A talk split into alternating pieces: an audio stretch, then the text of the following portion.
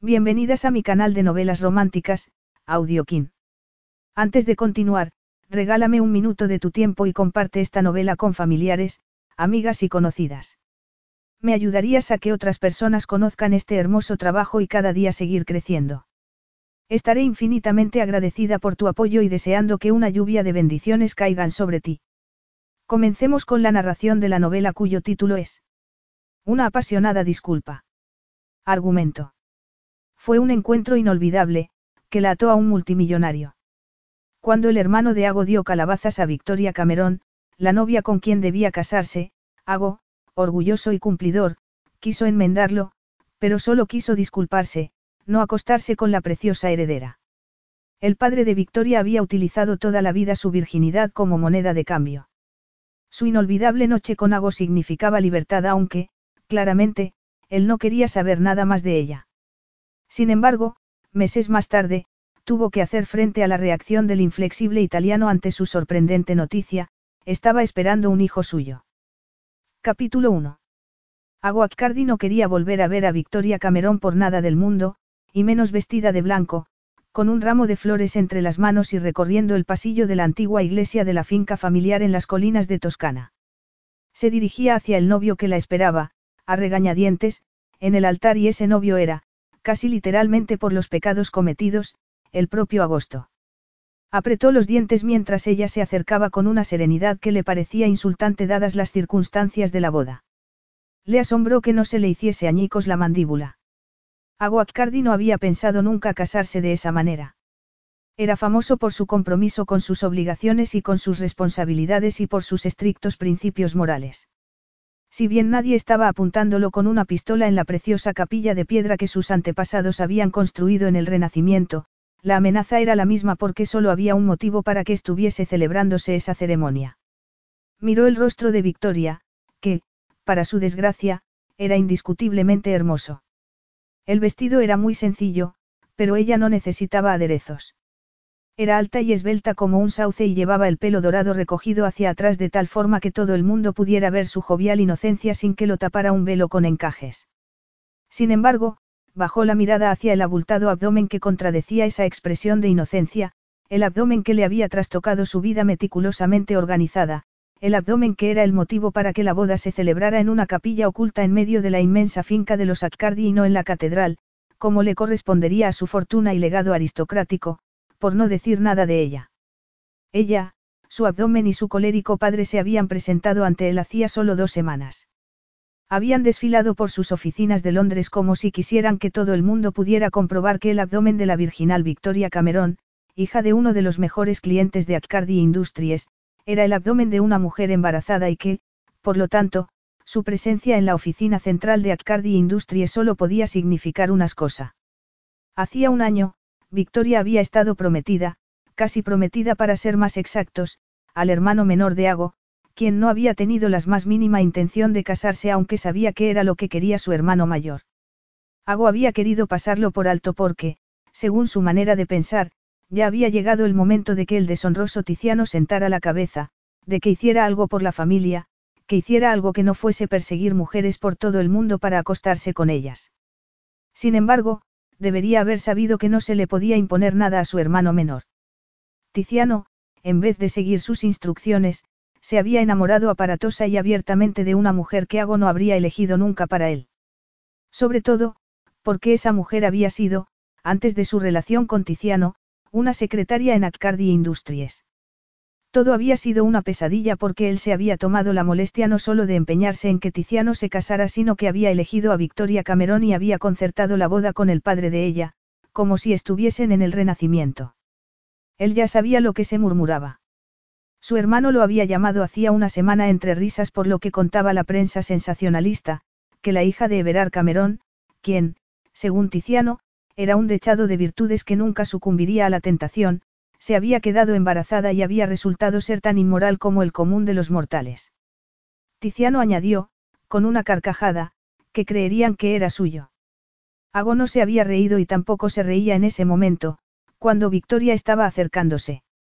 El padre de ella estaba sentado en el banco más cercano y lo miraba como un ave de presa, como si creyera que él podría salir corriendo. Los bancos de su lado estaban vacíos. ¿A quién podría haber invitado? ¿Acaso podía querer que alguien presenciara esa demostración de su flaqueza y su deshonra?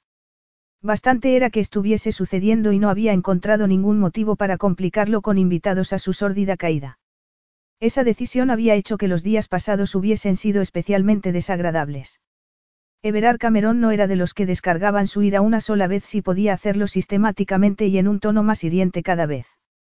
Cuando irrumpió en el despacho de Ago con su hija, no podría haberse imaginado, como había sospechado Tiziano, que él fuese capaz de hacer algo así, y nadie se lo habría imaginado.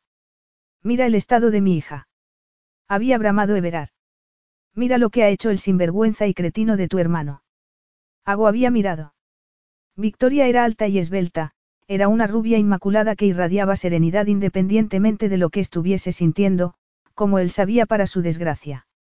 El vestido que llevaba no disimulaba el abdomen que no había tenido la última vez que la había visto. Ella se había quedado con las manos sobre el abdomen en cuestión y mirando recatadamente el suelo. Él había apretado los dientes con todas sus fuerzas. Todo el mundo sabe que mi hermano está, muy enamorado, había conseguido replicar él. Como si eso fuese un obstáculo para un canalla como él. Te ha dicho Victoria que ha sido Tiziano. Había preguntado él en un tono gélido. Everard no miró a su hija. Él se había dado cuenta de que no la miraba nunca. Para él, su hija solo era un peón en la partida que había estado jugando toda su vida, la de acumular toda la riqueza que pudiera antes de morirse, y, conociéndolo, de encontrar la manera de llevársela cuando dejara este mundo cruel. No hacía falta decir que ese embarazo imprevisto le impedía especular con la inocencia de su hija como había hecho siempre. Había velado celosamente su virginidad y la había rodeado de vigilantes después de que se graduara en una serie de deprimentes colegios de monjas. Luego, la había presentado a sus conocidos adinerados como la yegua de cría perfecta, a un precio muy elevado. Para cierto tipo de hombres, centrados en su dinastía por encima de todo lo demás, Victoria Cameron era un verdadero trofeo. Un trofeo que, según Tiziano, Ago debería lograr ya que parecía tan partidario de ella. Ago, no obstante, se había concentrado en resolver el problema de la mala fama de su hermano y no en sus necesidades sucesorias. Él era el intachable Ago Akkardi y había estado barajando los historiales de unas cinco herederas igual de intachables con el convencimiento de que cualquiera de ellas estaría deseando convertirse en la matriarca Akkardi. Se había propuesto no casarse hasta que se hubiese solucionado el problema de Tiziano y lo había cumplido una vez que Tiziano había dejado claro que no pensaba dejar a su amante y, con toda certeza, si casarse con ella, algo que, seguramente, sería mejor a que no se casara nunca. Sin embargo, la ascendencia impecable que exigía el legado Atcardi dependía de él, como siempre. Por eso, durante el último año, había reducido la lista de candidatas a dos jóvenes impolutas, a las que abrumaba hasta un punto desesperante. Sin embargo, allí, en ese momento, sus adulaciones y su nerviosismo ya no importaban lo más mínimo. Victoria Cameron, quien, gracias a la prensa sensacionalista, todo el mundo sabía que había estado destinada a su hermano hasta que él se la había quedado en el último momento, no había estado nunca en su lista. Aún así, allí estaban. Lo único que dijo mi hija en su defensa fue Accardi Industries, había gruñido Everard Cameron hacía dos semanas. Tú y yo sabemos lo que tiene que decir eso. Era evidente que se refería a Tiziano y su conocida afición por las mujeres. Entonces, mientras la insinuación de su padre seguía flotando en el aire, Victoria levantó fugazmente los ojos del suelo, lo miró y volvió a bajarlos, pero él había captado lo que tenía que captar.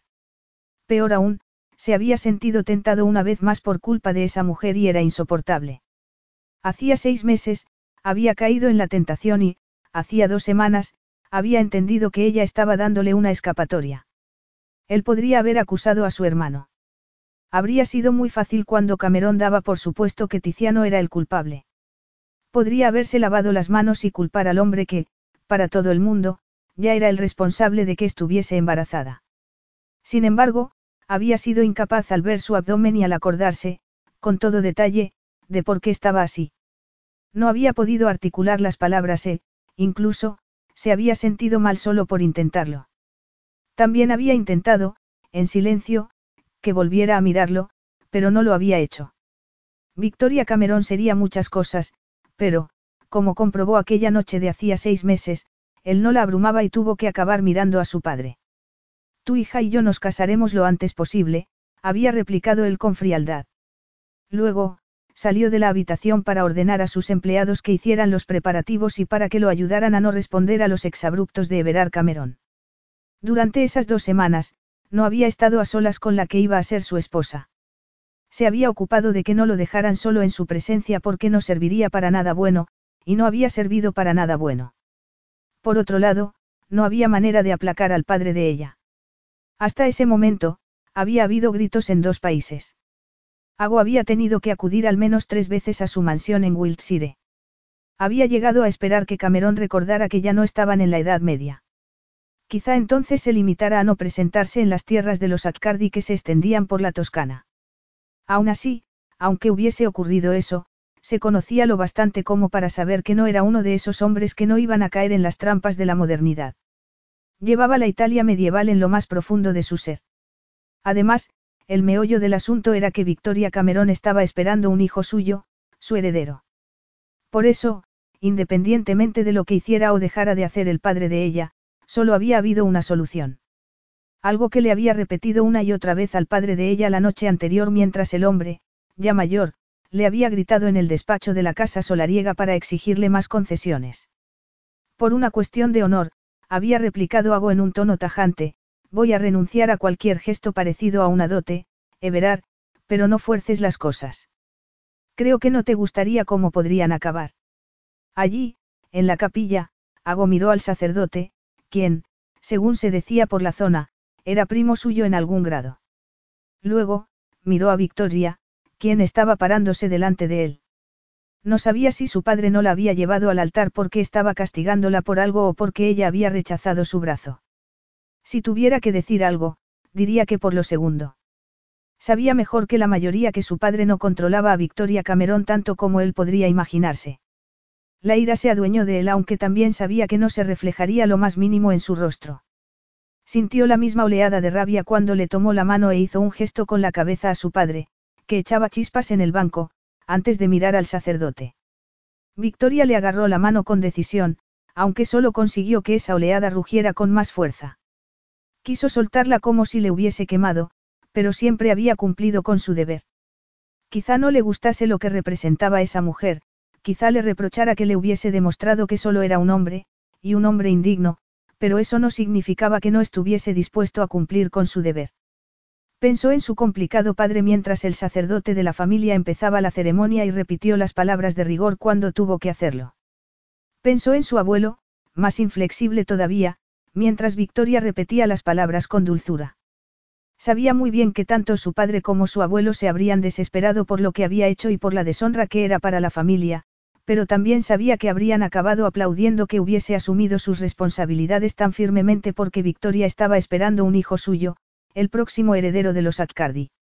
Dejando al margen la deshonra personal y el posible escándalo, eso era lo único que importaba de verdad y era lo que le habían inculcado su padre y su abuelo. En definitiva, él tenía la responsabilidad de que el legado Atcardi siguiera en el futuro y de que su propio hijo siguiera sus pasos, no los de su hermano, y sirviera dignamente a su nombre cuando le tocara, como había hecho él hasta que se encontró con Victoria. Intentó convencerse de que eso era lo que le había dado fuerza mientras el sacerdote los declaraba marido y mujer.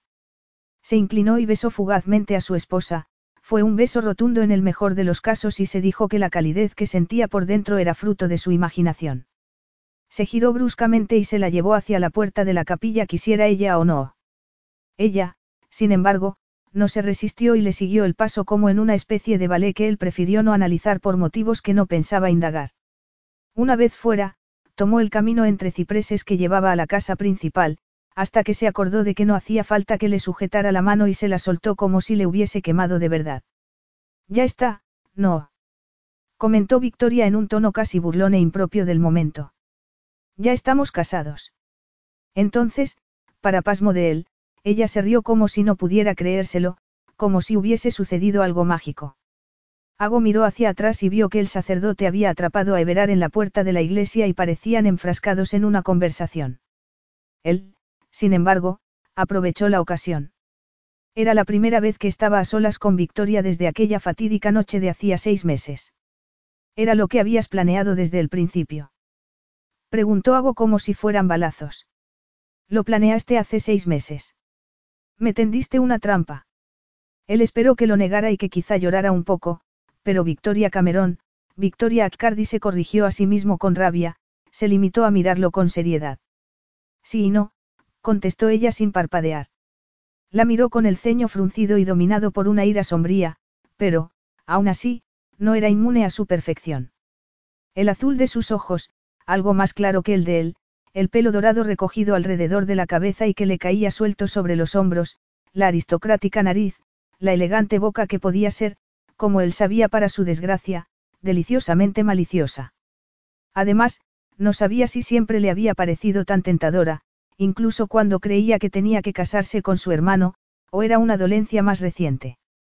Supongo que debería agradecerte que hayas tenido el valor de reconocérmelo a la cara. Ago no se lo agradecía y tampoco creía que lo pareciera. Victoria, al contrario que las otras candidatas, no se inmutó lo más mínimo por su tono o su expresión implacable. No se me ocurrió en ningún momento que fueras a fijarte en mí, replicó ella en un tono neutro.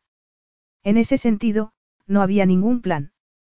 Tampoco me imaginé que fuese a encontrarte en aquella fiesta y aunque me lo hubiese imaginado no se me habría pasado por la cabeza que quisieras hablar conmigo, como hiciste. Tampoco había ningún plan por ese lado. Era un día soleado de noviembre en la Toscana, pero hacía frío. Aún así, hacía más calor que aquel día de finales de mayo cuando se la encontró en ese caserón antiguo de la costa sur de Inglaterra. No había esperado encontrarse a Victoria y menos tampoco vigilada. Siempre la había visto rodeada de toda una serie de acompañantes, pero esa casa era del hermano de su padre y la consideraba segura para la inocencia de su hija. Sus guardianes habituales no estaban vigilándola tan de cerca como de costumbre y por eso pudo pasear con ella por el jardín, a pesar del frío. Peor aún, había podido disculparse por lo que le había hecho o, mejor dicho, no le había hecho su hermano las navidades anteriores. No había esperado que le pareciera fascinante y había muy pocas cosas que le parecieran inesperadas. No le hacía gracia que ella hubiese conseguido sorprenderlo otra vez.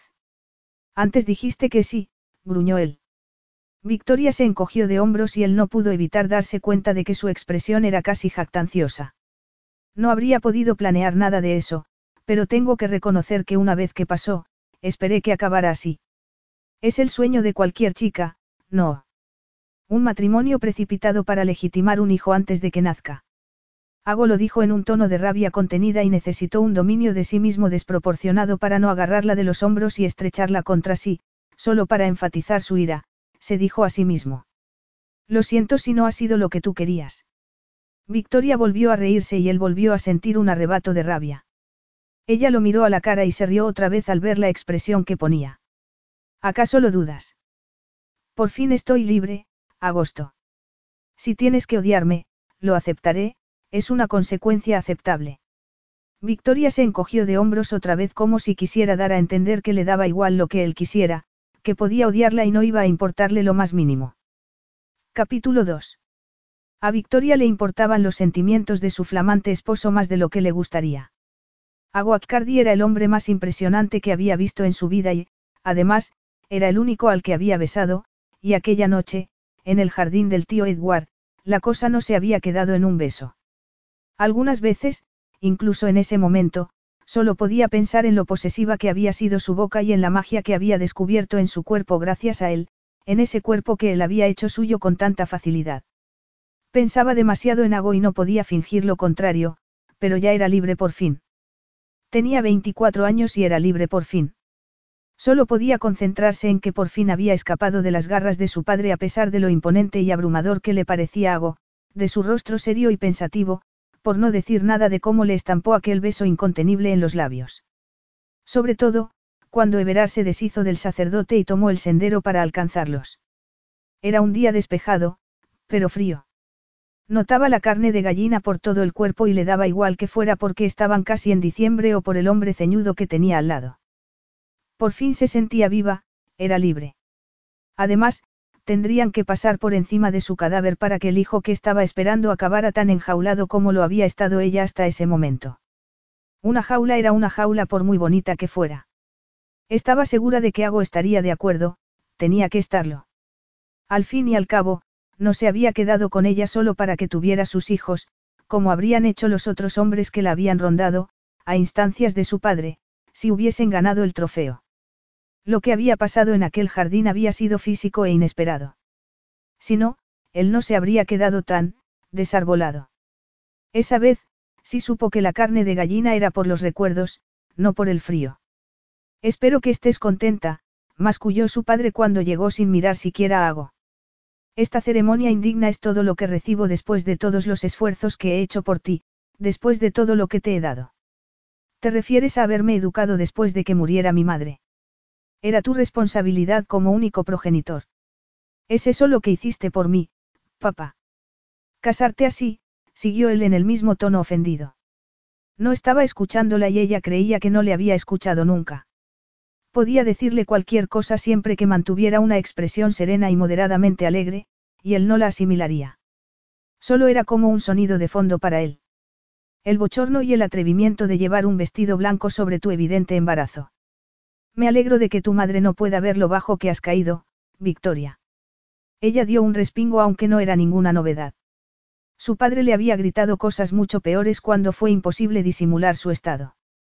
Había leído en Internet, llevada por el pánico, que algunas mujeres conseguían disimular el embarazo hasta casi el día que daban a luz, pero también era verdad que la mayoría de las mujeres no habían tenido que sufrir el control al que le había sometido su padre desde que era pequeña.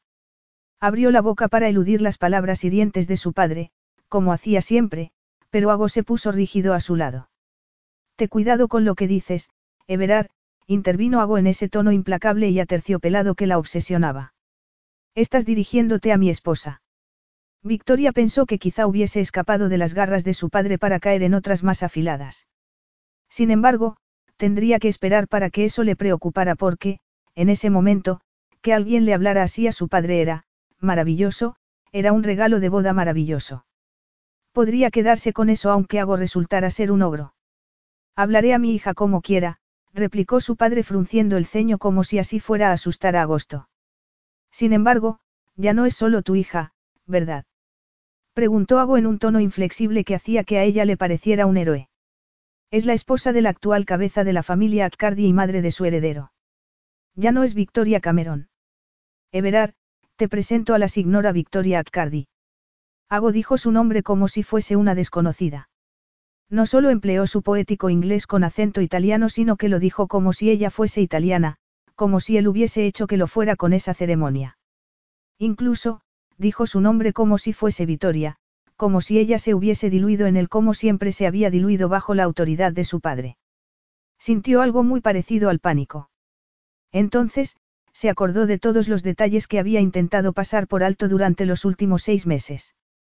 No solo de aquella noche en el jardín, sino también de todas las veces anteriores que había tratado con el implacablemente correcto Ago, quien parecía llevar la cortesía como una tela hecha a medida que cubría la ferocidad despiadada que lo caracterizaba. Se le consideraba un hombre elegante y refinado, pero, al mismo tiempo, en cuanto se daba la vuelta, murmuraban sobre su destreza en los negocios y sobre su inteligencia penetrante que otros hombres admiraban y temían en la misma medida. Además, su padre era el mayor admirador de Agosto. Al menos, hasta hacía dos semanas, cuando todo el mundo de Everard había quedado patas arriba al enterarse de que el único hombre al que había confiado su hija había sido el que la había mancillado. Victoria no se sentía mancillada en absoluto, pero no pensaba decírselo a su padre y mucho menos a Agosto. Estaba segura de que se consideraría una vulgaridad o, posiblemente, un pecado, pero eso ya daría igual porque estaban casados y el hijo sería legítimo.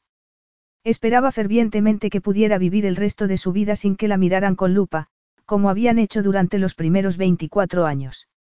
Ago le había preguntado si estaba bien cuando su padre y ella llegaron a Italia hacía unos días.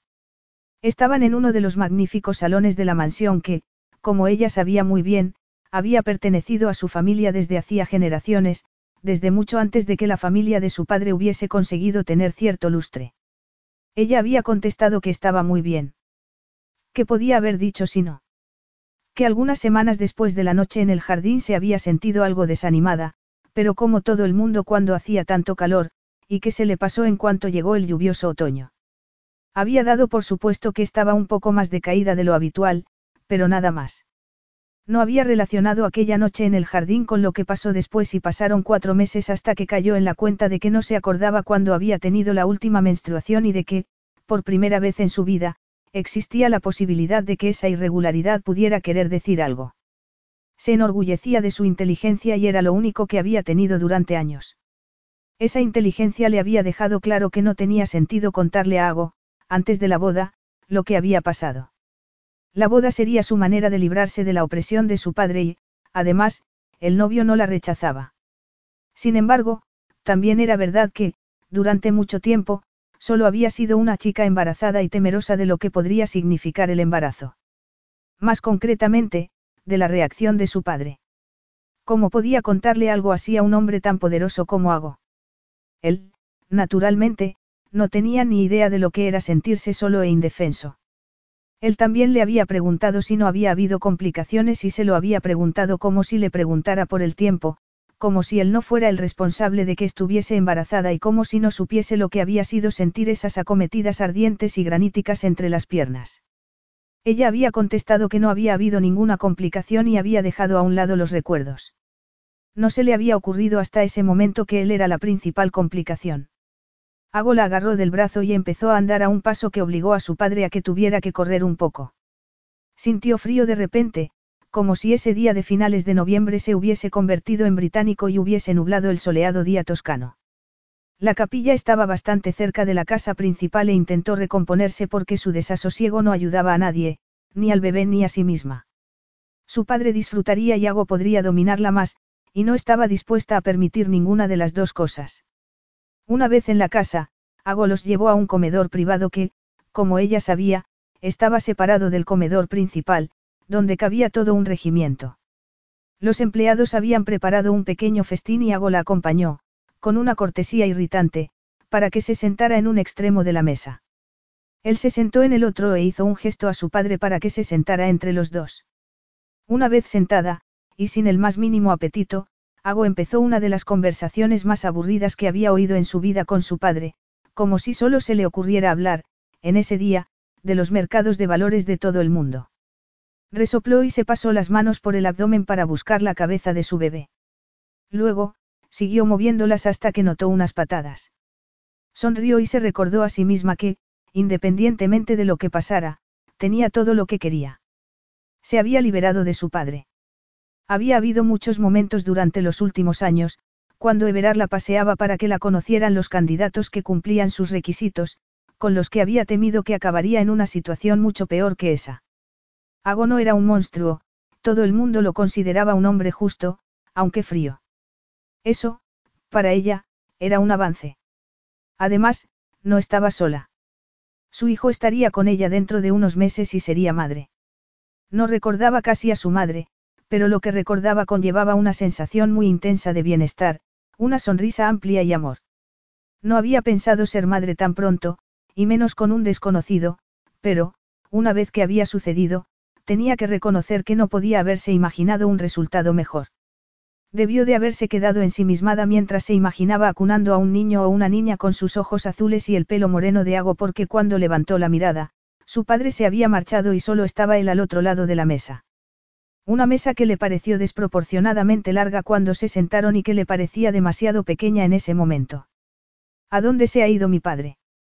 Nuestra conversación sobre los mercados de valores ha hecho que quisiera llamar urgentemente a su gestor financiero, contestó Ago con frialdad. Él le dirigió una mirada que hizo que se sintiera como si debiera sentarse más recta, como si debiera ponerse la coraza de los modales exquisitos que le habían enseñado las monjas, pero hubo algo que la detuvo porque no quería que él le viera hacerlo, quería, por todos los medios, fingir que él no le afectaba. Se lleva muy bien con su gestor financiero, comentó ella con una despreocupación que no sentía. Creo que no se lleva tan bien con nadie en el mundo. Ago la miró un buen rato, hasta que ella se dio cuenta de que estaba poniéndose más recta independientemente de lo que él estuviese viendo. Es la primera vez que estamos solos, comentó él. No tienes nada que decir.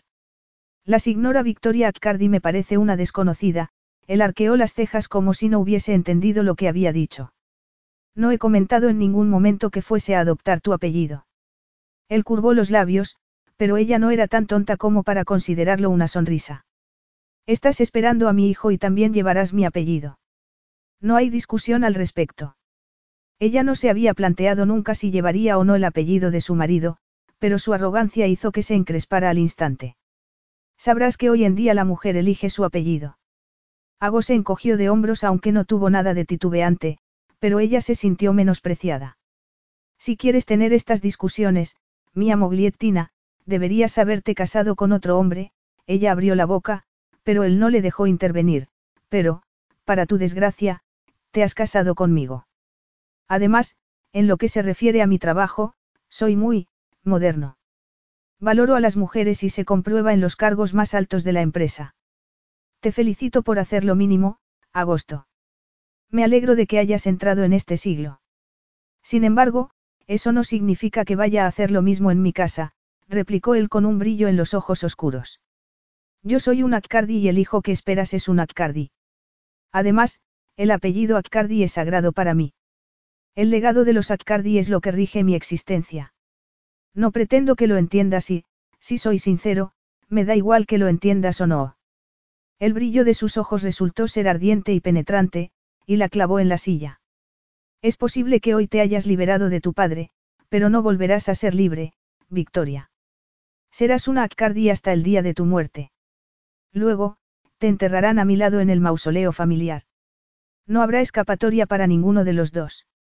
Espero que esto fuera lo que querías en el jardín. Espero que estés preparada para lo que se te presenta por delante. Victoria tenía el corazón acelerado, pero consiguió tomar aire. ¿Y qué pasa con la felicidad de camino al mausoleo? preguntó ella. ¿Dónde entra eso? Hago la miró fijamente. La felicidad, Victoria, es para los hombres que no llevan siglos de tradiciones y obligaciones a la espalda. ¿Quieres asustarme? preguntó ella en voz baja. Ya sabes que mi padre lleva intentando casarme desde que tenía 18 años, ¿verdad? Siempre me había imaginado un porvenir mucho más desolador que este. No dijo que nadie le había prometido la más mínima felicidad y mucho menos pasión. Quizás se hubiese equivocado. Quizá le hubiese ido mejor con un hombre que solo quisiera acostarse con ella para tener hijos y luego se fuera con su amante y a ella la dejara en paz. Siempre le había parecido el mejor final para la obsesión de su padre. En cualquier caso, no me da miedo nuestro porvenir, agosto. Me alegro de no estar en la prisión de mi padre y me conformo con eso.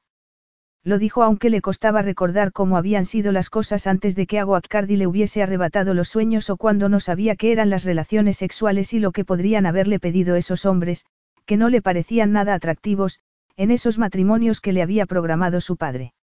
Sin embargo, él no sonrió.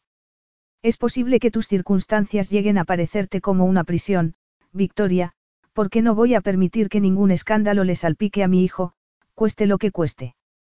Capítulo 3. Le dominó el pánico que había estado abriéndose paso por dentro de ella, se adueñó hasta del rincón más recóndito de su ser, pero no se movió, no parpadeó. De repente, se alegró con todas sus fuerzas de haber pasado toda su vida en la celda del control de su padre porque pudo contener su reacción, porque había llegado a ser capaz de mantener una sonrisa imperturbable y de que sus sentimientos no se reflejaran en su rostro. Como una prisión. Repitió ella. Lo preguntó como si no tuviera ninguna curiosidad, como si preguntara por el horario de los trenes o algo igual de tedioso y se sintió muy orgullosa de sí misma. Si bien tu padre me ha sermoneado en cuanto ha podido, siguió algo como si ella no hubiese dicho nada, yo he estado pensando sobre la situación en la que nos encontramos. Se quedó petrificada. No habría podido levantarse ni aunque su vida hubiese dependido de ello y no lo intentó. Solo intentó, por todos los medios, parecer indiferente. ¿De verdad? Preguntó ella.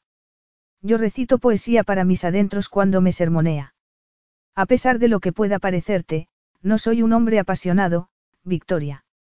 Hago lo dijo en un tono grave y quizá por eso su forma de decir su nombre le llegó muy dentro. Además, sus ojos volvían a tener ese brillo que era como una detonación. Sabía que debería decir algo ocurrente para aliviar la tensión, pero no podía hablar. Era como si él la agarrara del cuello aunque estuviera al otro extremo de la mesa. Estaba tan cautivada por ese resplandor azul que solo podía pensar en Aguacardi y la pasión. Soy un hombre cuidadoso, siguió él. Mi vida, al contrario que la de mi hermano, quien siempre ha hecho lo que ha querido, se ha regido por el deber. Siempre he antepuesto mis responsabilidades porque es lo mínimo que les debo a quienes me precedieron y a quienes llegarán después de mí. Hago le miró el abdomen como si estuviera ungiendo a su heredero en ese instante y ella se puso rígida. Se llevó las manos al abdomen y le frunció el ceño porque no quería que convirtiera a su hijo en alguien tan sombrío y soso como él. No me parece que tu hermano pase por alto que es un Atcardi, comentó ella aunque no sabía casi nada sobre Tiziano Atcardi. Si bien había estado a punto de tener que casarse con él, no se habían hablado más de cuatro veces en sus vidas. Aún así, el menor de los Atcardi dejaba una impresión duradera. Había llegado a la conclusión, hacía mucho tiempo, que siempre era tan desmesurado porque era un Atcardi, aunque parecía que había sentado la cabeza después de haber encontrado a la mujer adecuada, una mujer que, afortunadamente, no era ella. Quiero a mi hermano, farfulló Ago. Es la única familia que me queda y no voy a chafarle la felicidad que parece haber encontrado en un sitio tan insólito. Sin embargo, su empeño en ser el mayor sinvergüenza del mundo solo me ha causado problemas. Cuanto más escandaloso era él, más correcto era yo. Aún así, ya se murmura sobre ti, Victoria. Siempre habrá quien no se crea que tu hijo no es de Tiziano y eso es algo que yo no puedo consentir. Ella seguía sintiendo el espectro de su mano en el cuello y la agarraba con más fuerza todavía. La gente murmurará siempre, consiguió replicar ella. Da igual lo que consientas o no. Ni siquiera tú, hago, puedes controlar el pasatiempo favorito de todo el mundo. Cotillearán alegremente sin importarles lo que tú hagas. Es posible. Sin embargo, no estaba muy convencido de que él, Aguatcardi, no pudiera imponer su voluntad si quería. Se apartó de la mesa y se levantó, y su forma de levantarse la afectó. Sintió otra detonación por dentro, como una llamarada abrasadora. Fue como si hubiese estado tan centrada en lo que iba a conseguir personalmente gracias a la boda que, no había prestado atención al novio.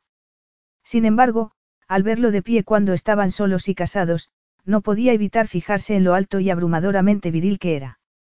Su cuerpo era como una sinfonía de músculos fibrosos que su traje oscuro hecho a medida matizaba un poco en la distancia. De cerca, en ese comedor pequeño, parecía soltar chispas por todos lados y hacía que le costara respirar. Además, cuando la miró con esos ojos azul oscuro, las chispas se convirtieron en llamas. Mia Mogliettina. Ella no sabía qué quería decir, Mia Mogliettina, pero tenía la sensación, por el tono, que no era una expresión cariñosa. No necesito controlar el mundo, siguió él. Solo necesito controlar mi vida y, ahora que estamos casados, eso te incluye a ti, mi mujercita. Volvió a tener la sensación de que se ahogaba, pero esa vez lo atribuyó a las chispas, a las llamas que asociaba con aquella noche en el jardín de su tío. La noche que intentaba no recordar porque todo era demasiado, ardiente e intenso y estaba al margen de todo lo que había sido su vida antes y después. Quiso levantarse también y, seguramente, salir corriendo, pero solo pudo mirarlo fijamente, y le aterraba la idea de que Aguatcardi la controlara. Aunque no llamaría así a su forma de abrazarla en aquel jardín y... Tenía que centrarse. Él estaba hablando de una prisión, no de pasión. Te quedarás aquí mientras dure el embarazo, estaba diciendo él como si fuera una decisión empresarial y no su sentencia a cadena perpetua. Naturalmente, recibirás la mejor atención médica. Traeré a los mejores ginecólogos del mundo y se ocuparán de ti en todo momento, pero te quedarás aquí, fuera de la vista. Darás a luz y tendrás todo lo que pueda desear una mujer, niñeras, enfermeras, no os faltará nada ni a nuestro hijo ni a ti. Luego, después de un plazo prudencial, cuando todo el mundo haya dejado de contar meses y de remover viejos escándalos, podrás hacer lo que quieras, dentro de unos límites, claro. No tenía sentido. Victoria lo miró con todo el detenimiento que le permitía la llamarada, el espanto, la pasión y la rebeldía. Además, no sabía qué expresión tenía en la cara. Algo que no iba a permitir que sucediera cuando estaba en presencia de un hombre que creía que la gobernaba. En realidad, no lo había hecho nunca desde que era una niña. Sin embargo, solo podía sentir la mano en el cuello y el batiburrillo por dentro.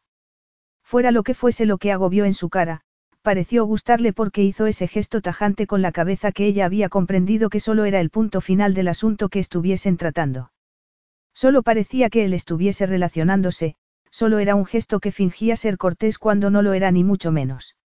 Hasta el punto que ya estaba dirigiéndose hacia la puerta. Él no había pretendido tener una conversación. Había expresado sus intenciones y, para él, no había nada más que decir. Se le aceleró el pulso. Perdona, Victoria hizo un esfuerzo sobrehumano para mantener un tono mesurado. Te he oído bien. ¿Piensas tenerme secuestrada aquí?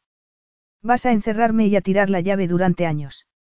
Ago se detuvo a la altura de su silla y la miró desde una distancia que le pareció mayor que los casi dos metros que medía. Quiero que desaparezcas, Victoria. Eso es. Victoria se aclaró la garganta como si quisiera hacer algo para no ahogarse porque si no, sucumbiría a tantas cosas que no podía nombrar siquiera. Temía que si sucumbía solo a una, se encerraría ella sola, y no podía permitirlo. Eso es una amenaza. Él frunció levemente el aristocrático ceño. Una esposa muerta no sería un escándalo tan grande. Ella asintió pensativamente con la cabeza, como si fuese una conversación académica y no lo que parecía ser el detallado plan para su vida en el destierro. Sin embargo, cuando me permitas reaparecer, dentro de muchos años, no será otro escándalo. La verdad es que te consideran tan virtuosa, o tan desmesuradamente vigilada por tu padre, que no causas muchas conmociones. Victoria tuvo la sensación de que él creía que había sido un halago, pero a ella le sonó como si estuviese insinuando que era invisible. De verdad creía que a una mujer le gustaba oír eso. Quiero que, sencillamente, desaparezcas, siguió él. Cuando reaparezcas, como tú dices, tendrás treinta y tantos años y serás la madre de un hijo ya crecido. A nadie le importará y será el final del asunto. Lo importante es que las habladurías sobre mi hermano no afecten a la legitimidad de mi heredero. Se sintió diminuta con Ago mirándola de esa manera. El gran hombre dictaba sentencias sin importarle lo que ella quisiera. Ella ya había pasado por eso y no iba a volver a pasar. Se levantó todo lo elegantemente que pudo en esas circunstancias. Una vez de pie, se alisó el vestido de novia y vio que Ago le miraba el abdomen antes de desviar la mirada. No debería haberle quedado una sensación cálida ni la señal, otra vez, de su implacable beso en los labios, como si la hubiese marcado. Entonces, ese es el motivo de mi confinamiento, ella empleó un tono sereno y recatado e, incluso, llegó a sonreír. Me recuerda a la película El león en invierno, te lo concedo, pero ¿cómo será el resto de nuestro matrimonio? Ago apretó los dientes, ella vio la tensión de un músculo y le pareció más que fascinante. Sin embargo, no era tan necia como para hacer lo que todo su ser anhelaba hacer y tocarlo. Dudaba mucho que a él fuera a importarle que intentara tocarlo. En ese instante, fue lo único que quiso hacer y le dolió físicamente no poder hacerlo. Él la miró detenidamente y ella quiso que la hubiese encerrado de verdad en una torre, como a la reina de su obra de teatro favorita. Victoria, tú eras, sobre el papel, la candidata perfecta para ser mi esposa y no voy a negar que llegué a planteármelo antes de que decidiera que fueses para mi hermano. Él lo dijo en un tono que le retumbó por todo el cuerpo antes de llegar al ardiente rincón que tenía entre las piernas y que solo él había tocado. Aún así, su expresión le indicó que no era un halago. ¡Qué honor! consiguió murmurar ella. A él no le pareció sarcástico porque siguió hablando. Enseguida me di cuenta de que las necesidades de mi hermano eran mayores y una vez que estuvieses vinculada a él, aunque fuese ligeramente, sería un escándalo que me quedara contigo. Victoria se sentía algo mejor después de haberse levantado, pero todavía no había alcanzado el grado de serenidad y competencia que le gustaba sentir cuando tenía que lidiar con hombres dominadores.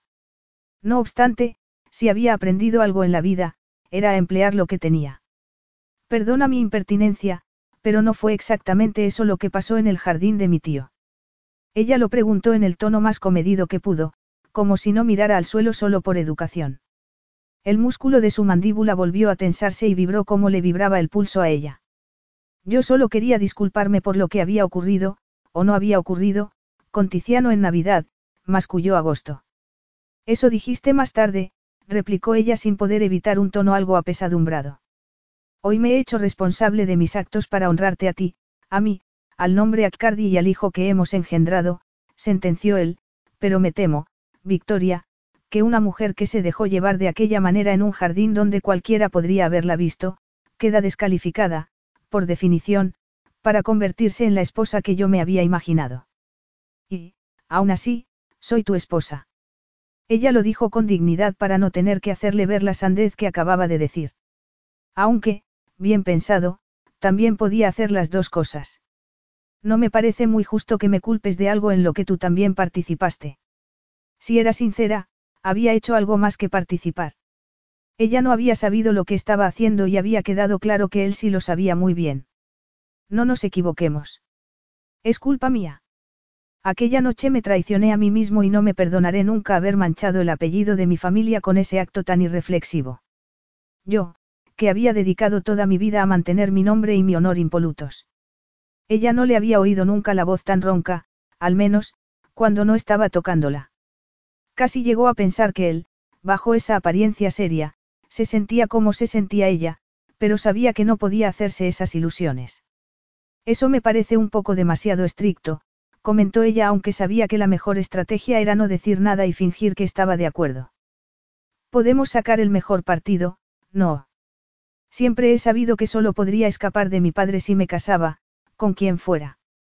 Tú mismo has dicho que llegaste a considerarme una buena candidata para el puesto que ocupo ahora.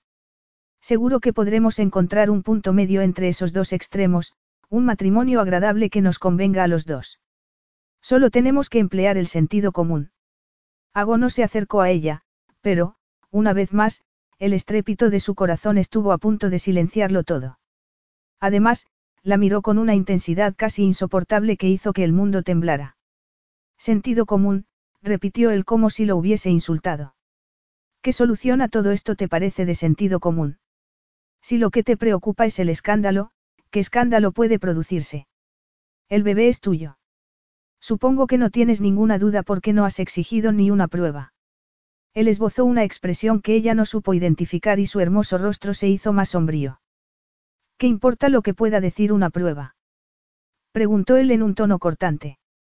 Sé lo que hice aquella noche. Entonces, para asombro de ella, él se movió como si fuera a tocarla otra vez y todo le giró por dentro como un remolino de esperanza, pero bajó las manos. Además, siguió Hago con una voz ronca y desoladora, sé muy bien que la única vez que tu padre te dejó libre de vigilancia fue en la casa de tu tío. También sé que fui el único invitado de tu tío mientras estabas allí. Tengo toda la certeza que se puede tener de que es mi hijo sin una prueba de paternidad, que la haremos, mi Mogliettina, en cuanto llegue el equipo médico adecuado, pero lo haremos con discreción, lejos de los paparazzis. Fantástico exclamó Victoria haciendo un esfuerzo para parecer serena cuando ardía por dentro por las ganas de que la tocara. Me encanta dejar constancia de mi credibilidad siempre que puedo. Entonces, Ago le puso sus dedos implacables en la barbilla, pero ella había querido que la tocara, no. Efectivamente, fuera el contacto que fuese. No habrá dudas, Victoria. Te prometo que, de una manera o de otra, no habrá dudas entre nosotros. Entonces, pareció recapacitar, bajó la mano y retrocedió un paso, aunque las chispas que habían saltado entre ellos quedaron flotando en el aire. Sin embargo, también era posible que ella fuese la única que la sentía porque Ago se dio la vuelta y se marchó de la habitación, y ella supo, a pesar del estrépito que sentía por dentro, que lo mejor que podía hacer era no seguirlo, no perseguirlo y rogarle cosas que ni siquiera podía nombrar. Esa noche era la noche de bodas y no tenía que dormir con el novio porque ya lo había hecho. Aunque no habían dormido gran cosa y le costaba no maravillarse por lo fuerte que había sido Ago al levantarla como si fuese ligera como una pluma. Otro recuerdo que tenía que borrar. Volvió a sentarse a la mesa de su esposo y pidió más postre cuando los empleados entraron otra vez. Nadie querría celebrar lo que había pasado ese día, pero eso no significaba que ella no pudiera hacerlo. Se sirvió un trozo enorme de tarta y empezó a comérselo. Vaya, chiquitín, le murmuró al bebé que llevaba dentro, nos habíamos hecho ilusiones, pero resulta que todos los hombres son iguales, masticó la tarta mientras se daba unas palmadas en el abdomen. Perdóname si eres chico, estoy segura de que serás único en el mundo. Se acabó la tarta y todos los postres porque algunas mujeres tendrían damas de honor, pero ella había aprendido, hacía mucho tiempo, a conformarse con el azúcar y la mantequilla. Se deseó feliz noche de bodas cuando se encontró a salvo en su pequeña suite alejada de los aposentos de agosto. Sin embargo, no pensó mucho en la boda porque no podía dejar de pensar en que Ago no había dicho nada sobre los vigilantes en su perorata sobre la desaparición de ella cuando, según su experiencia, a los hombres que iban a ponerle vigilantes les gustaba decírselo, y, al parecer, había llegado a ser codiciada gracias a esos vigilantes. La única intención de su padre había sido entregarla a alguien y eso habría conllevado que ya no pudiera opinar sobre lo que hacía. Sin embargo, no había previsto que su marido le propondría que se encerrara en la Toscana hasta los 30 años. Además, se lo había propuesto como si diera por supuesto que lo obedecería porque era agoaccardio, quizá, porque estaba acostumbrado a que se realizara todo lo que pedía. No obstante, aunque había estado ansiosa por casarse para marcharse de la casa de su padre, no pensaba malgastar su libertad una vez que lo había hecho, ya había superado esa fase de su vida. Esperaba que su esposa fuese razonable, pero la esperanza no era lo mismo que tener un plan. Por eso, mientras Ago se pasó una semana yendo de un lado a otro y organizando las cosas a su gusto, ella, esperó el momento adecuado. Soportó a su padre un par de días, hasta que por fin dejó de gritar sobre un asunto que era, para ella, irrelevante. Se sintió aliviada cuando se marchó con su furia habitual.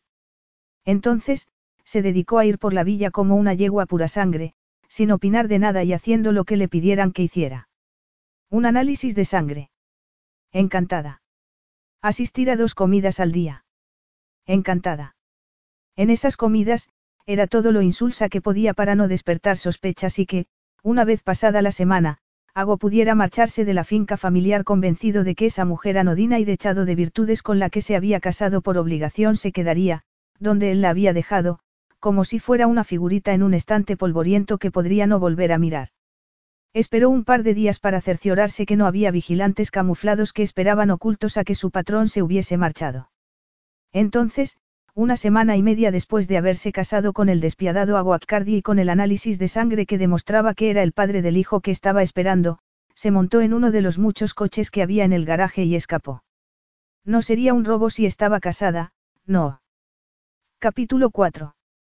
Repítelo, por favor, le pidió Ago, en una voz demasiado baja, a su jefe de seguridad. El hombre estaba delante de él con la gorra en la mano y con una expresión que, para Ago, era inimaginable en un hombre como él. Era remordimiento o pánico. Lo siento muchísimo, señor. Ella abandonó el coche en Florencia. Creemos que tomó un tren, pero seguimos buscando alguna imagen de una cámara que pueda indicarnos hacia dónde fue. Ago había vuelto tres días a Londres para trabajar. Se había felicitado a sí mismo, con alivio, porque era verdaderamente afortunado. A pesar de las murmuraciones y el escándalo que salpicaban a Victoria y a pesar de haber vislumbrado cómo era de verdad, lo que se ocultaba debajo de las capas de deferencia que le habían inculcado desde que nació, se había adaptado maravillosamente a su nueva existencia. Eso significaba que podía compartimentar lo que había en su corazón y organizar el mundo como le pareciera bien, como había hecho siempre. Como si no sintiera nada por esa mujer, que ya era su esposa. Como si no hubiese dejado de ser tan cumplidor como había sido siempre. Lo que estaba diciéndole su jefe de seguridad no tenía ningún sentido. Me cuesta entenderte, replicó él aunque no era verdad. ¿De verdad estás diciéndome que mi esposa se escapó de la finca familiar y dejó abandonado uno de mis coches en una calle de Florencia como si fuese una ladrona? Sus doncellas dicen que se llevó muy poca ropa, lo que podría indicar que es una, travesura. Desgraciadamente, también se llevó su pasaporte. Ago se retiró de la mesa inmensa que había sido de su padre y de su abuelo y se levantó. Vio que el hombre que tenía delante tenía que dominarse para no encogerse y se preguntó qué expresión tendría su cara para que un exoficial de los servicios especiales creyera que podía atacarlo. Sin embargo, también le recordó que su fachada estaba resquebrajándose y no podía permitirlo. No se había pasado años dándole la forma adecuada para que una chica necia la arruinara porque creía que podía hacer travesuras. Se dio media vuelta para mirar por la ventana. Aunque sabía que Londres estaba precioso esa fría mañana, no vio nada. Nada menos a Victoria, claro. Los recuerdos que lo habían perseguido durante medio año. Sabía que él tenía la culpa de todo, pero no podía dejar de rememorar una y otra vez aquella noche en el jardín. Incluso, sabía por qué. Estaba deseando atribuirle el papel de provocadora lasciva cuando sabía perfectamente que no la había tocado ningún otro hombre. No había hecho falta que ella se lo dijera. Él tenía suficiente experiencia como para saber que no había fingido sus encantadoras reacciones de asombro a cada caricia. Todo había sido desconocido para ella. Lo desconocido para él era que, después de todos esos meses, no pudiese librarse de su espectro ni siquiera habiéndose casado con ella y habiéndose enterado de que estaba esperando un hijo suyo. Ni siquiera con la vieja casa familiar repleta de recuerdos que solía evitar por completo. Puedes marcharte, le dijo entre dientes a su jefe de seguridad. Infórmame dentro de una hora. Sí, señor. Ago se quedó mirando por el ventanal como si la ciudad de Londres pudiera proporcionarle algún alivio, cuando sabía que, en ese momento, no había alivio posible. En ese momento, era peor todavía. En ese momento, ya no era solo un anhelo abrasador en la oscuridad. En ese momento, podía ver a Victoria dirigiéndose hacia él por el pasillo de la iglesia donde los Accardi habían recibido a sus mujeres desde hacía siglos. En ese momento, oía por dentro ese clamor que había intentado acallar por todos los medios. Era suya. Era eso y todo lo demás. La luz del sol que parecía seguirla por todas las habitaciones aunque fuese un día gris de noviembre. Como lo miraba con intensidad y detenimiento, como si quisiera grabarse sus gestos y sus palabras en la memoria. Lo alteraba aunque no dijera nada que no fuera correcto y no moviera un dedo en el sentido equivocado. Además, no sabía qué podía hacer con la tormenta que se le formaba por dentro y que podría estallar a la más mínima provocación. No supo cuánto tiempo estuvo allí viendo solo su cara, pero podrían haber sido días, hasta que la puerta del despacho se abrió de repente. Apretó los dientes porque solo había una persona en el mundo que se atrevería a molestarlo sin avisar y, desde luego, no era su respetuosa secretaria. No recuerdo haberte invitado a que vinieras, hermano. Le irritó la carcajada de su hermano, pero también sabía que eso era precisamente lo que se proponía Tiziano. No soy un vampiro, hago, no necesito una invitación. ¿Acaso te has olvidado de que también es mi empresa? No podría olvidarme aunque quisiera. Sin embargo, no estaba diciéndolo completamente en serio. Efectivamente, hubo un tiempo en el que dudó de la aportación de su hermano a la empresa familiar, pero Tiziano había progresado durante el último año. Había demostrado que sus éxitos imprevisibles eran en realidad el tipo de perspicacia de marketing que otros querrían copiar aunque tuvieran que pagar cantidades desorbitadas y él había comprendido que Tiziano había querido siempre que lo consideraran imprevisible. En ese momento, cuando estaba enamorado y había sentado cabeza, ya no necesitaba parecer menos de lo que era.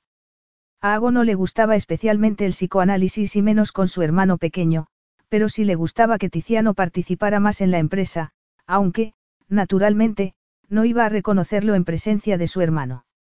He oído un rumor increíble, comentó Tiziano entrando en la habitación con un aire algo engreído. Se trata de nuestra heredera favorita, que a lo mejor está embarazada, para mi asombro infinito, de ti. ¿Dónde? preguntó Ago lacónicamente. En el dormitorio con una botella de vino. Tiziano dejó escapar otra carcajada con el mismo efecto en su hermano. Te aseguro que no pedí todos los detalles de algo tan escabroso. Te obligaron a punta de pistola. Quería decir que dónde has oído ese rumor. Tiziano se dejó caer con desidia en la butaca que estaba delante de la mesa. Ago sabía que lo hacía para que se subiera por las paredes y le desesperaba que diera resultado. ¿Vas a negarlo? Le preguntó Tiziano con un brillo burlón en los ojos. Sabes que no comento las sandeces de la prensa sensacionalista. Pero no lo sé por la prensa sensacionalista, replicó Tiziano en tono satisfecho. Lo sé, ni más ni menos, por nuestro querido primo Patricio, quien asegura que te has casado. Hago suspiró y sintió la necesidad imperiosa de hacer algunas cosas muy raras. Como pasarse el dedo entre el pelo cuando lo tenía tan corto que no podría hacerlo o revolverse en la silla como si estuviese delante del director del colegio o de sus ceñudos padre y abuelo. Al heredero Accardi no le habían permitido nunca ser como cualquier otro, no había podido ser normal. Patricio dice la verdad, estamos casados, reconoció con el ceño fruncido aunque eso no disuadió a su hermano. Estoy atónito, Tiziano no lo parecía ni mucho menos. ¿Cómo es posible? Vas a decirme que te has casado y no has invitado a tu hermano favorito, y único hermano. Ya lo sabes, Hago suspiró otra vez. Además, doy por supuesto que has venido por eso. Lo sé, pero no sé por qué te has casado en secreto, como si tuvieras algo que ocultar. Hago pensó que preferiría tirarse por la ventana que seguir con esa conversación, pero la mirada de curiosidad de Tiziano hizo que se lo pensara. Te encantará saber que, después de todo, soy un hombre mortal y con flaquezas como todos los demás. Consiguió murmurar algo aunque le hizo daño de verdad. Sin embargo, me he hecho responsable de mis errores. Se puso todo lo recto que pudo y las expresiones que se reflejaron en el rostro de su hermano, indescifrables todas ellas, le parecieron insoportables. A ver si lo he entendido bien, hermano. El tono de Tiziano le indicó que estaba dispuesto a pasar a la burla que se le daba tan bien. Por favor, ahórrame todas tus bromitas jactanciosas. Todo eso y más ya me lo he dicho a mí mismo. Estoy seguro de que, en algún momento, aprenderé a vivir con lo que he hecho. Su hermano lo miró durante un rato como si no acabara de entenderlo. Enhorabuena, suena de lo más idílico y apasionado. ¿Qué suerte tiene Victoria? Ago apretó tanto los dientes que le pareció oír el chirrido. No sé nada sobre los idilios y no pienso aprenderlo. Sí sé lo que es la responsabilidad. Me olvidé un momento y ahora tengo que pagarlo. Eso es todo. Entonces, cayó en la cuenta de que su flamante esposa estaría paseándose por toda Europa exhibiendo la prueba del escándalo que él preferiría ocultar. No se necesitaría nada más para provocar una luz de habladurías. Sus padres y su abuelo le habían avisado una y otra vez. Bastaba un traspié para que se formara una bola de nieve que acabara en la deshonra. Por eso no había cometido errores. En ese momento, solo le preocupaba si podría sortear las peores repercusiones y las únicas evidencias de su pecado eran algunos rumores deslavazados. Solo tenía que encontrar a su esposa y no dar por supuesto que sería tan obediente con su esposo como lo había sido con su padre. Debería alegrarse porque ella sabía lo que podía esperar y no lo olvidaría. Sin embargo, no se sentía alegre precisamente. Hago, casi se había olvidado de que Tiziano seguía allí, sabes que Victoria es una persona con sus ideas, sus sentimientos, sus deseos y sus esperanzas, como lo será el bebé cuando haya nacido. Además, a la mayoría de las personas no le gusta tanto como a ti encerrarse en cajitas de acero. Gracias, Tiziano, por demostrarme, un vez más, lo distintos que somos. Esa cajita se llama cumplir con el deber. Efectivamente, es de acero y pequeña, como bien sabes. Su hermano se rió, pero Ago tuvo la sensación de que quizá hubiese perdido la oportunidad de tener una relación con Tiziano distinta de la que había tenido siempre, la oportunidad de que no fueran el heredero y el segundón como les habían enseñado a ser. Tenía que reconocer que no era una relación muy íntima. Sin embargo, no podía dejar de pensar en el escándalo que estaría abriéndose paso en la prensa sensacionalista de Europa y que lo pondría a la altura de cualquier otro necio cuando había trabajado sin parar y lo había sacrificado todo para no dar un paso en falso, para ser algo más que solo un hombre como cualquier otro. Como le bramaba su abuelo por dentro, un Accardi no podía rebajarse a algo tan prosaico como ser un hombre sin más. Le gustaría arremeter contra su hermano o, mejor todavía, contra Victoria, pero sabía, en el fondo, que él era el malo de esa película y por eso le costaba tanto soportarlo. Decidió que iba a ahorrarse las pullas de su hermano y, sobre todo, su mirada, que era demasiado elocuente para su gusto. Se marchó, dejó a Tiziano en su despacho, y bajó por los pasillos de Accardi Industries sin disfrutar de lo nerviosos que se ponían sus subordinados solo de verlo. Tampoco se fijó en el rubor de las secretarias ni en los ejecutivos más jóvenes que se pegaban contra la pared con los ojos como platos al verlo pasar. Fue hasta el despacho del jefe de seguridad y se alegró cuando lo recibió en la puerta. Supongo que la situación estará a punto de resolverse, comentó Ago con poco convencimiento. Hay una buena noticia, replicó el otro hombre con un aire más tranquilo que antes. Creemos que está en Cinque Terre. Ago estaba tan alterado que no se centró en la palabra, creemos, sacó su teléfono, llamó a su secretaria personal y empezó a dar órdenes. Sin embargo, si bien era verdad que Victoria había pasado por Cinque Terre, enseguida comprobaron que ya no estaba allí. Además, tampoco quedó claro durante los días siguientes si la errante esposa de Ago sabía que estaban siguiéndola y estaba jugando al ratón y al gato o si, sencillamente, estaba yendo de un lado a otro por toda Italia. No seguía una pauta ni hacía reservas. Era como si se despertara donde quiera que estuviese y acabara donde le llevara cualquier circunstancia, fuera en un tren porque pasaba cerca o en una pensión porque había estado paseando por alguna calle medieval. La habían localizado en las villas costeras de Cinque Terre, en Lucca, la ciudad medieval del interior, y en la misteriosa Venecia. Ago había estado tan seguro de que iban a encontrarla pronto que había dejado Londres y había ido a la finca familiar de los Accardi. Sin embargo, unos días después se encontró en el asiento trasero del coche mientras su jefe de seguridad en persona lo llevaba por Rávena, Perugia, Nápoles y la costa amalfitana. De verdad tenía que estar persiguiendo a una mujer de esa manera. Parecía imposible, pero estaba haciéndolo. Él, Agoatcardi, quien no había perseguido nunca a una mujer, quien no había caído nunca tan bajo. Le costaba aceptar eso y que una mujer que no había podido hacer nada por sí sola pudiese esquivar a todo su servicio de seguridad durante más de dos horas, y mucho menos durante dos semanas. Tendría que revisar sus contratos de seguridad, pero antes tenía que encontrar a su esposa.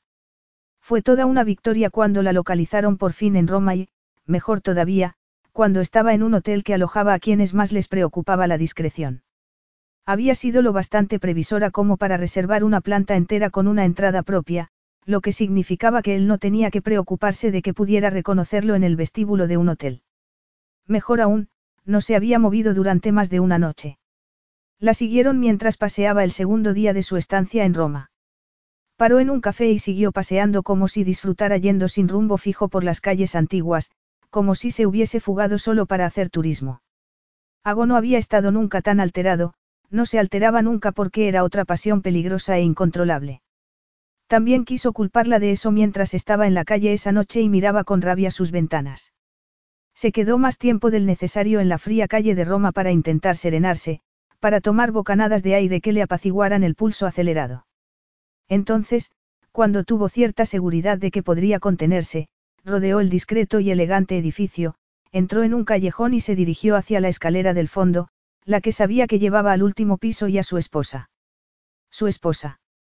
Era curioso cómo le sonaban esas dos palabras esa noche, como si no las hubiese oído nunca o fuesen distintas en ese momento porque había estado persiguiéndola durante casi dos semanas y esa noche pareciera la culminación de muchas cosas.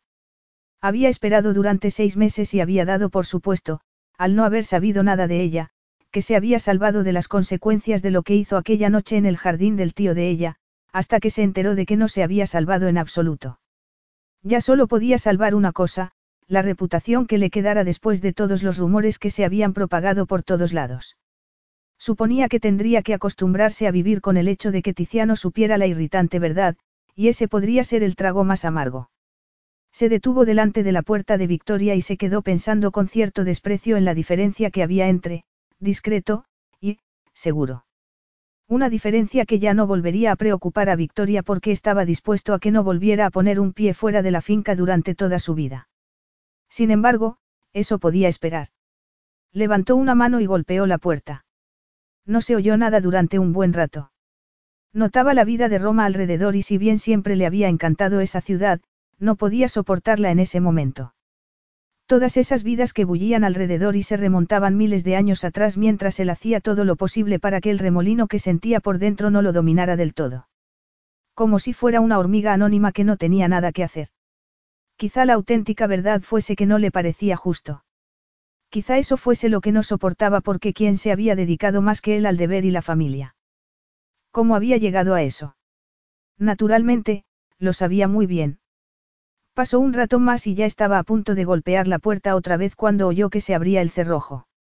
Ella no preguntó quién era, tendría que aclarar ese asunto en el futuro. Entonces, se abrió la puerta y la vio.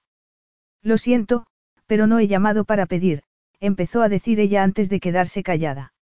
Él la miró, con desinterés según él, mientras ella se quedaba pálida y abría los ojos como platos.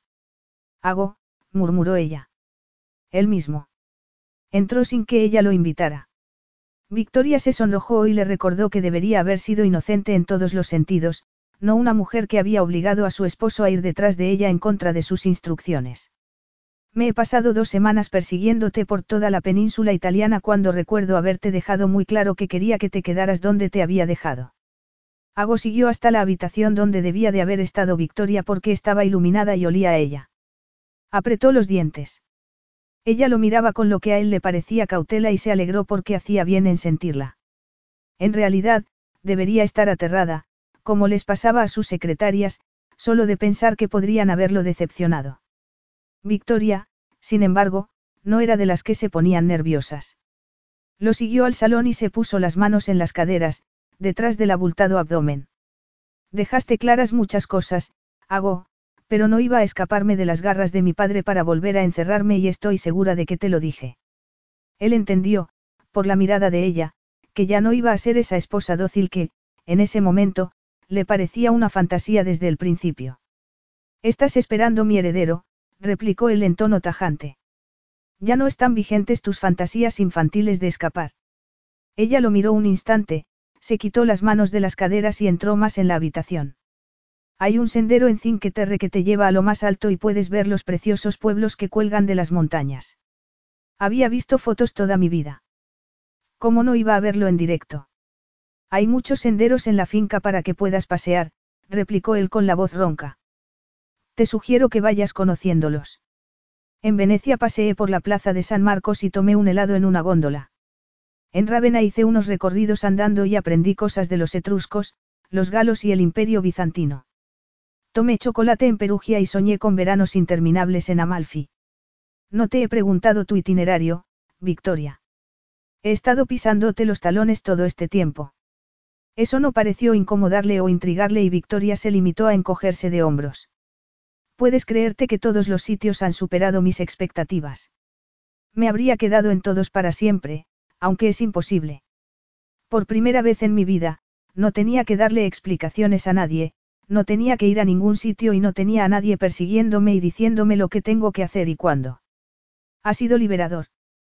¿Y cuál crees que será el precio de esa liberación? Sin embargo, Ago estaba concentrado en que no debería haber ido a esa habitación porque ella lo había seguido y estaba demasiado cerca. Con la notable excepción del día de la boda, había hecho de todo para no volver a estar demasiado cerca de Victoria.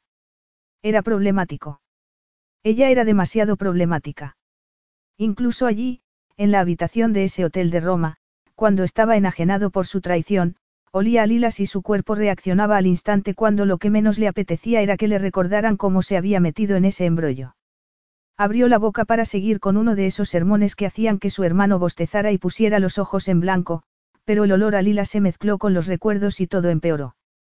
Su piel era muy suave y él sabía perfectamente dónde besarle el cuello para que se estremeciera. Sus besos habían sido espontáneos y entusiastas y la tormenta se le desencadenaba a otra vez por dentro solo de recordar lo deprisa que había aprendido lo que él le había enseñado. Cómo esgrimir su lengua o ladear la cabeza para acercarse más. Luego, en el banco del jardín de su tío, le había enseñado a gozar primero con sus dedos y más tarde con su miembro y a sofocar los gemidos dejándole a él que los absorbiera con su boca.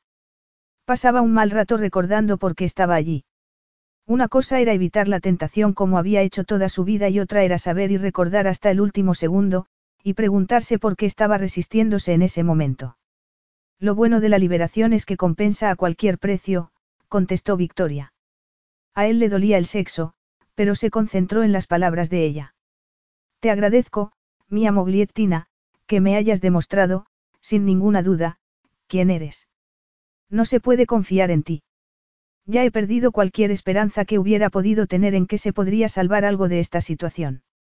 Espero que ella se encogiera como habrían hecho muchos otros. No solía expresar tan rotundamente su censura porque sabía que la gente lo consideraba insoportablemente severo y que se derrumbaban ante él, pero la situación lo había exigido. Esperó que Victoria también se derrumbara, pero, ante su pasmo infinito, la modosita Victoria se rió. Se rió de él. No podía creérselo, pero, efectivamente, Victoria se reía como si él fuese divertido y estuvo tentado de ser algo más parecido a un asesino. Aún así, ella, su esposa, siguió riéndose como si lo desafiara a que hiciera algo al respecto. Capítulo 5. No había querido reírse, pero la risa se adueñó de ella antes de que pudiera evitarlo y se sintió arrastrada. No podía parar aunque lo intentara y menos cuando el implacable Ago la miraba como si no pudiera dar crédito a lo que estaba viendo. Victoria se preguntó si alguien se habría atrevido a reírse de él en toda su vida. Otro hombre habría parecido ridículo, incluso penoso, si le pisoteaban así su arrogancia, pero no Agosto. Había abierto la puerta porque había creído que sería algún empleado del hotel, que era muy servicial y detallista, pero se había quedado petrificada al verlo. Le pareció más grande, tapaba la luz del pasillo, su furia era evidente y sus ojos azul oscuro eran tan intensos que casi dolían. Seguramente, debería haberle impedido la entrada, pero no había sido capaz de reunir las fuerzas. En ese momento, el corazón le retumbaba en el pecho y su traicionero cuerpo se había sonrojado. Estaban juntos en la habitación de ese hotel y le parecía, absurdo. También era insoportablemente íntimo porque estaban solos y con la sólida puerta bien cerrada cuando, en realidad, no habían estado solos en todo ese tiempo.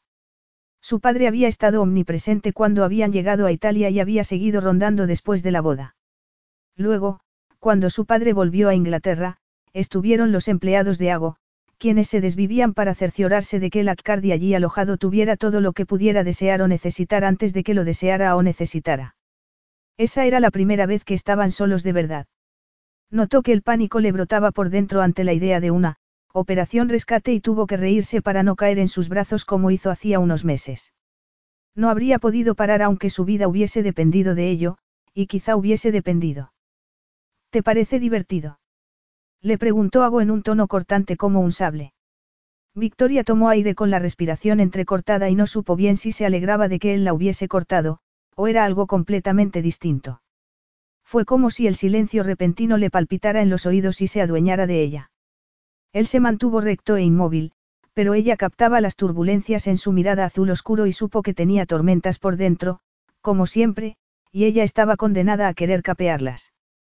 Esa noche se acercó porque tenía tiempo para sí misma por primera vez en su vida. Tiempo de verdad sin tener que dar explicaciones a nadie. No tenía que justificar sus fantasías o sus anhelos. No tenía que comentar sus caprichos ni aguantarse cuando le negaban lo que quería sin motivo aparente. En cambio, por una vez, había ido de un lado a otro llevada por sus deseos y había hecho exactamente lo que había querido. Además, se había dado cuenta de que lejos de su autoritario padre y de sus comentarios hirientes, libre del miedo que la había corroído durante meses porque podían descubrir su embarazo en cualquier momento, había pasado mucho tiempo pensando en Ago, y no solo reviviendo la noche en el jardín de su tío que los había llevado a esa situación. Había pasado esas noches de libertad en preciosas posadas o en sofisticados hoteles por toda Italia y había investigado al hombre que era su marido como no se había atrevido a hacerlo antes porque estaba segura de que los empleados de su padre la vigilaban de muchas maneras, que, entre otras, controlaban lo que hacía en Internet y, además, porque no le había parecido bien investigar a Ago cuando le habían dejado muy claro que estaba destinada a su hermano, y no hacía falta investigar a Tiziano. Porque sus andanzas se aireaban en todos sitios y a todas horas. Había pensado que Tiziano sería un asunto cómodo y amistoso, que eso era todo lo que él podía ofrecer. Si en cambio se encontraba soñando con el Accardi mayor, el que de verdad hacía que se le acelerara el corazón, sería uno de los pocos secretos que tendría guardado dentro de sí. Sin embargo, después de lo que pasó la Navidad anterior, cuando Tiziano dio tal espectáculo con su amante que ella se vio obligada a decirle algo que rompía el compromiso, se encontró un poco demasiado centrada en el Accardi más severo, sombrío e imponente. Fue culpa de él porque él debería haber sabido que no podía acercarse tanto a ella en esa fiesta de Nochebuena. Él era quien tenía experiencia. Ella se había sentido como una barca arrastrada por la marea. Había hablado con la amante de Tiziano aquella misma noche y Annie Mex le había parecido encantadora, el tipo de mujer que le habría gustado tener como amiga, si se lo permitían. Durante una breve conversación, Annie le había hecho reír y le había dejado claro que amaba a Tiziano Accardi como no se había imaginado que alguien pudiera amarlo, pero, sobre todo, como ella, que debería haber anunciado su compromiso con Tiziano aquella misma noche, no lo amaba. Por eso, buscó a Ago, quien era terriblemente inflexible, pero más accesible que su padre, y le dijo que no podía casarse con un hombre que estaba tan incontrolado y evidentemente enamorado de otra mujer. Le dijo que no tenía tanto ego, que las monjas se habían ocupado de que no lo tuviera, pero que tenía que poner un límite en algún punto, y se lo dijo con serenidad y una sonrisa a pesar de estar tan cerca de un hombre que le había hecho sudar solo con la mirada. Aquella fue la primera vez que Ago la miró con los ojos como ascuas, pero ella no salió corriendo ni se rió como no había podido evitar hacerlo esa noche. En cambio, el corazón le hizo algo muy raro en el pecho y el alma se la cayó a los pies, y tomó una bocanada de aire sin saber muy bien por qué se había alterado tanto. También le había dicho a Ago que no habría pasado nada si Tiziano no estuviese enamorado de nadie, ni siquiera de ella, pero que no podía casarse con un hombre que podía amar y que, en realidad, estaba enamorado de otra mujer. Ago le había replicado en un tono gélido y mirándola con un aire de censura sombría, le había dicho que el amor era para adolescentes necias y para poetas románticos, que él había creído que ella era una mujer juiciosa. Ella le había explicado, con cierta bravuconería, que era lo bastante juiciosa como para no ponerse delante de un tren en marcha, que estaba muy bien hablar de esos matrimonios sin sentimientos, pero que, en definitiva, era su vida y no se hacía muchas ilusiones sobre la vida que su padre tenía pensada para ella, pero que tenía que vivirla. Los músicos habían estado tocando canciones de Navidad y los había notado alrededor de ella mientras se sentía arrastrada por la tumultuosa mirada azul de agosto. Cuando lo rememoraba, eso era lo único que recordaba de la conversación y no sabía muy bien cómo había sobrevivido. Algo gracioso porque su padre se había pasado toda la Navidad y parte año nuevo criticándola sin piedad por no haber sido capaz de captar el interés de Tiziano. Debería haber recordado todo lo relativo a Aguacardi con cierto disgusto y una sensación de injusticia. Además, naturalmente, estuvo aquella noche en casa de su tío, cuando disfrutó de lo que entonces le parecía libertad y fue a pasear por el jardín, hasta que se encontró con él. Todavía se estremecía solo de pensarlo. Esa semana pasada había descubierto que cuando no tenía interferencias, se recreaba con esos momentos. Una vez libre de esos hombres que hacían todo lo posible para tenerla encerrada en la caja que ellos querían, volvía una y otra vez a esos recuerdos. Todavía volvía a la fiesta, al primer encuentro en el jardín, a ese hombre descomunal que debería haberla asustado, pero el estremecimiento que sintió no tuvo nada que ver con el miedo, y menos cuando todas las noches había tenido esos sueños abrasadores de, cómo había llegado a quedarse embarazada. En ese momento, en la habitación de ese hotel de Roma, se alegraba de haber pasado tantas horas, durante la semana pasada, familiarizándose con todo lo referente a agosto. Se sentía menos perdida en su presencia cuando sabía que él tenía informes completos sobre ella. Tampoco necesitaba que nadie le dijera que lo mejor era tener todas las armas posibles cuando se enfrentara a un hombre como ese, ya lo sabía y prefería pensar que lo había sabido siempre. Todo eso le daba vueltas por dentro, con ataques de risa incontrolables o sin ellos, después de que él se hubiese atrevido a decirle que no se podía confiar en ella. Estoy de acuerdo en que has expresado las expectativas que tienes sobre nuestro matrimonio, pero yo también tengo expectativas, hago, y no sé por qué van a prevalecer las tuyas. Ella lo dijo con cuidado, comprobando que su cuerpo no la traicionara y que no volviera a echarse a reír por el pánico. De verdad había dado a entender que creía que podía salvarse algo por exiliarla en un país que ni siquiera era el suyo. ¿De verdad no lo sabes? Él se lo preguntó otra vez en un tono de asombro infinito, un tono que a ella le parecía que no se correspondía con su forma de mirarla, una forma que le cortaba la respiración y le recordaba demasiado a aquella noche en el jardín. No creía que fueras tan ingenua, Victoria, añadió él. Ella no reaccionó porque tuvo la certeza de que era lo que él quería que hiciera. Los dos sabemos que lo único que quería mi padre era venderme. Sé que él lo decía de otra manera, pero, en realidad, era lo que pretendía y no tiene sentido fingir lo contrario. No he fingido nunca en mi vida y me encantaría que tú me concedieras el mismo tratamiento. Una vez más, a pesar de lo que había dicho, ella solo podía oír ecos de aquella noche, como si él estuviera luchando contra sí mismo en lo más profundo de su ser, o quizá eso fuese lo que ella querría. No finjo nada, pero mi padre no había esperado casarme así, ella se llevó las manos al abdomen. No voy a culparte por lo que pasó aquella noche en el jardín. Espero que no porque recuerdo muy bien que tú fuiste la que te arrojaste a mí.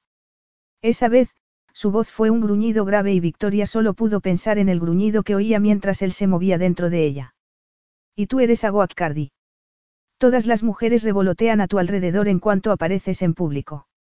Estoy segura de que podrías haberme rechazado si hubieses querido y de que lo habrías hecho. Los recuerdos de aquella noche volvieron a brotar entre ellos. Como se arrojó en sus brazos, dispuesta a no permitir que pasara la ocasión independientemente de lo que pudiera ocurrir. No volvería a respirar sin saborear algo más que el aire viciado de la jaula donde había estado encerrada toda su vida. Estaba segura de que él estaba recordando lo mismo, veía el mismo brillo ardiente en sus ojos. Sin embargo, habló con frialdad. Sea como fuere, lo cierto es que yo no fui el que nos metió por este sendero, Victoria.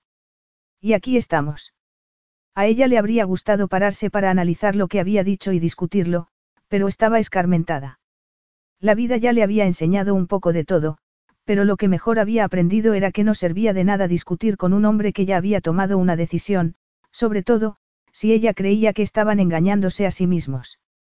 Lo único que quiero decir es que no has comprado la virginal hija que mi padre ha estado vendiendo durante años. Nuestro matrimonio no tiene nada que ver con la inocencia, se trata de enmendar un error, ella se tocó el abdomen. La mancha que, en teoría, supone para el honor de mi padre. Hago la miró detenidamente hasta que ella notó que le, escocía. Sin embargo, había pasado años en colegios de monjas y sabía que lo mejor era que no se le notaran las reacciones. Aunque le costara, aguantó su mirada sin inmutarse. Cuando él habló, lo hizo con una voz aterciopelada, sombría y amenazante que hizo que tuviera la sensación de que todo se le movía por dentro. No sé bien por qué crees que la reacción razonable a haberme obligado a perseguirte por todo el país, sin importarte tu seguridad y la del bebé que estás esperando, es quedarte delante de mí y decirme cosas que ya sé. Porque parece que no has llegado a las conclusiones acertadas, replicó ella con esa serenidad exagerada que consideraba marca de la casa. No te debo nada, agosto. Podría haberme negado a casarme contigo y, estando embarazada, mi padre tampoco habría podido pescar a ese hombre importante con el que esperaba que me hubiese casado. Habría podido ser una madre soltera. Tenía que reconocer que, en cierta medida, había esperado que su padre la expulsara y así haber podido hacer lo que hubiese querido. Habría criado a su hijo como hubiese querido sin compartir el embarazo con Ago, sin involucrar a ningún hombre. Ago arqueó una ceja como si supiera perfectamente lo que ella esperaba. No existe la más mínima posibilidad de que una mujer críe a un hijo mío como madre soltera. Victoria tragó saliva por algo que captó en lo que había dicho Agosto. Lo importante es que el escándalo ya ha saltado y no puede arreglarse. Ya se ha producido tu peor pesadilla y la de mi padre. No se puede echar marcha atrás. Además, creo que en vez de preocuparme por las imaginaciones sombrías de vosotros dos, debería preocuparme, por fin, por lo que yo quiero. Esa es la libertad de la que hablas. Él se cruzó de brazos de una forma que hizo que se le pusieran los pelos de punta por lo que se contradecía con el brillo ardiente de sus ojos, un brillo que le recordaba claramente a aquella noche de hacía tanto tiempo. No sé por qué será, siguió él, pero no me sorprende comprobar que tu idea de la libertad consiste en ir irresponsablemente de aquí para allá gastándote el dinero de otro y considerándolo una heroicidad. Es el sello distintivo de tu generación, no. Eso le dolió y la fastidió que le doliera. No había podido ni cruzar una calle ella sola y mucho menos salir y abrirse camino en el mundo. Hasta ese momento, solo había soñado despierta, era lo único que podía conservar para sí sola. Sin embargo, se concentró en su juventud. Tú no tienes precisamente la edad de mi padre, Agosto. Creo que deberías repensar el asunto generacional. Es la actitud que lo impregna todo hoy en día. El hedonismo egoísta. Le pasa a mi propio hermano. Sin embargo, desgraciadamente para ti, Victoria, te has puesto en una situación que impide, por definición, que tengas ese comportamiento egocéntrico. Una vez más, la intensidad de su mirada y la expresión severa de su boca la atravesaron y, para su bochorno, hicieron que brotara esa calidez tan antigua dentro de ella. La madre del futuro Akkardi no puede ir de un lado a otro a su voluntad, siguió Ago. Mi esposa no puede fingir, ni por un instante, que es como todas las demás. Además, y antes de que me acuses, no tiene nada que ver con la vanidad o el orgullo. Se trata de que tú, sola y en tu estado, eres un objetivo. Es posible que no pienses que te arriesgas, pero si deberías pensar que tu vida ya no es solo tuya. Entonces, le pareció inconcebible que hubiese podido reírse en presencia de ese hombre, y mucho menos gemir de placer. Se rodeó el abdomen con los brazos como si quisiera protegerlo de él. Sé que no pretendes echarme un sermón sobre lo que significa estar embarazada, sé que ni siquiera tú te atreverías. Ha llegado el momento de madurar, Victoria, su forma de decirlo fue como una bofetada para ella. Serás madre dentro de unos meses y no sé qué tipo de madre te crió. Sabes muy bien que mi madre murió cuando yo era pequeña. Si te preocupa algo sobre cómo me criaron, deberías aclararlo con tu amigo y socio, mi padre. Él pasó eso por alto. Mi hijo exige tener una madre impecable, cumplidora del deber y dispuesta a ponerlo por encima de cualquier otra cosa. Lo que significa, mi Mogliettina, que se han acabado los encuentros furtivos en jardines oscuros, ni nada que se le parezca. Ella se quedó boquiabierta. Solo he tenido un encuentro furtivo en toda mi vida y fue contigo.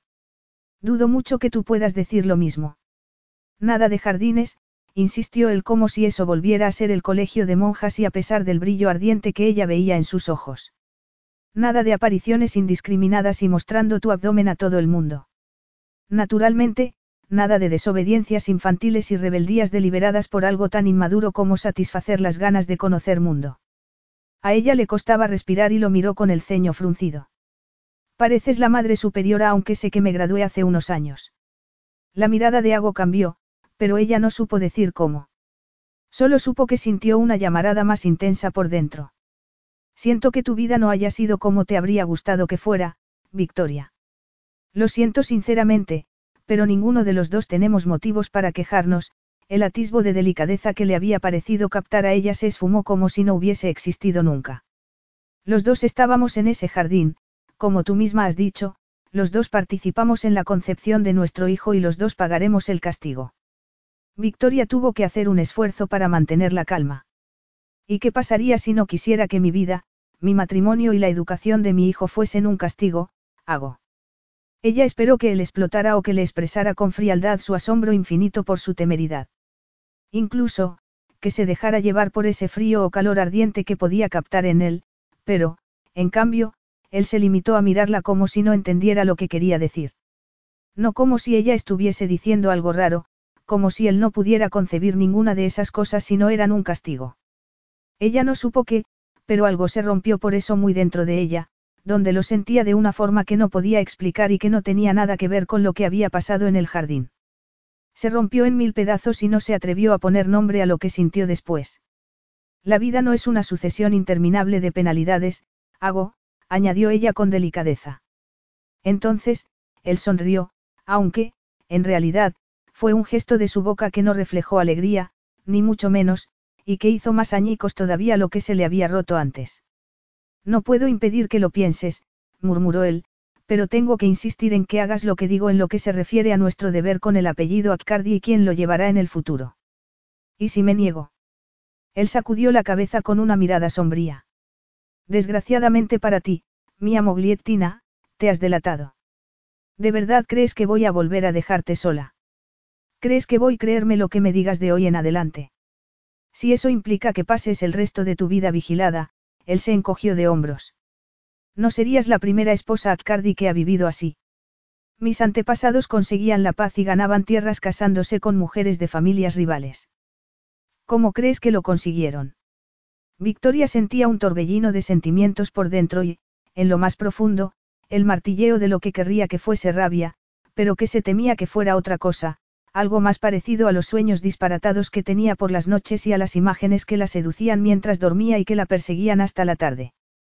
Se había pasado los años virginales imaginándose lo que sería tener relaciones sexuales y se había documentado con libros y películas. Había llegado a estar segura de que estaba todo lo preparada que podía estar una virgen. Sin embargo, Aguacardi la tomó entre los brazos y le enseñó que no sabía nada en absoluto sobre lo que era el deseo y la necesidad. Era tentador echarle la culpa al embarazo de todo lo que había sentido por él desde aquella noche, pero sabía en el fondo que habría experimentado lo mismo aunque no hubiese estado embarazada, exactamente lo mismo. Él la habría obsesionado exactamente igual. Entonces, ¿vas a encerrarme en una torre? Preguntó ella aunque su voz ya no era tan tranquila como le habría gustado. ¿Tirarás la llave o pondrás turnos de centinelas? Tendré que dejarme crecer el pelo y cantar canciones ridículas con la esperanza de que alguien vaya a rescatarme. Hago la miró como si se hubiese vuelto loca, como si él no hubiese leído un cuento de hadas en su vida. Eso, en vez de convertirse en una prueba más para no obedecerlo, hizo que le doliera el corazón, hizo que se preguntara qué infancia había tenido. Estaba segura de que toda su vida había estado bañada en oro, pero, debajo de ese resplandor, ella solo encontraba tristeza. Quizá por eso se atreviera a acercarse a él, a ponerse delante de sus brazos cruzados, todo lo cerca que pudo sin que el abdomen lo tocara. No pienso pasar encerrada ni un minuto más de mi vida. Puedes creerme o no y yo, naturalmente, puedo esperar la ocasión propicia, pero no pienso ser la prisionera de ningún hombre. Sin embargo, ahí, tan cerca de él, no sentía la necesidad de que él la entendiera.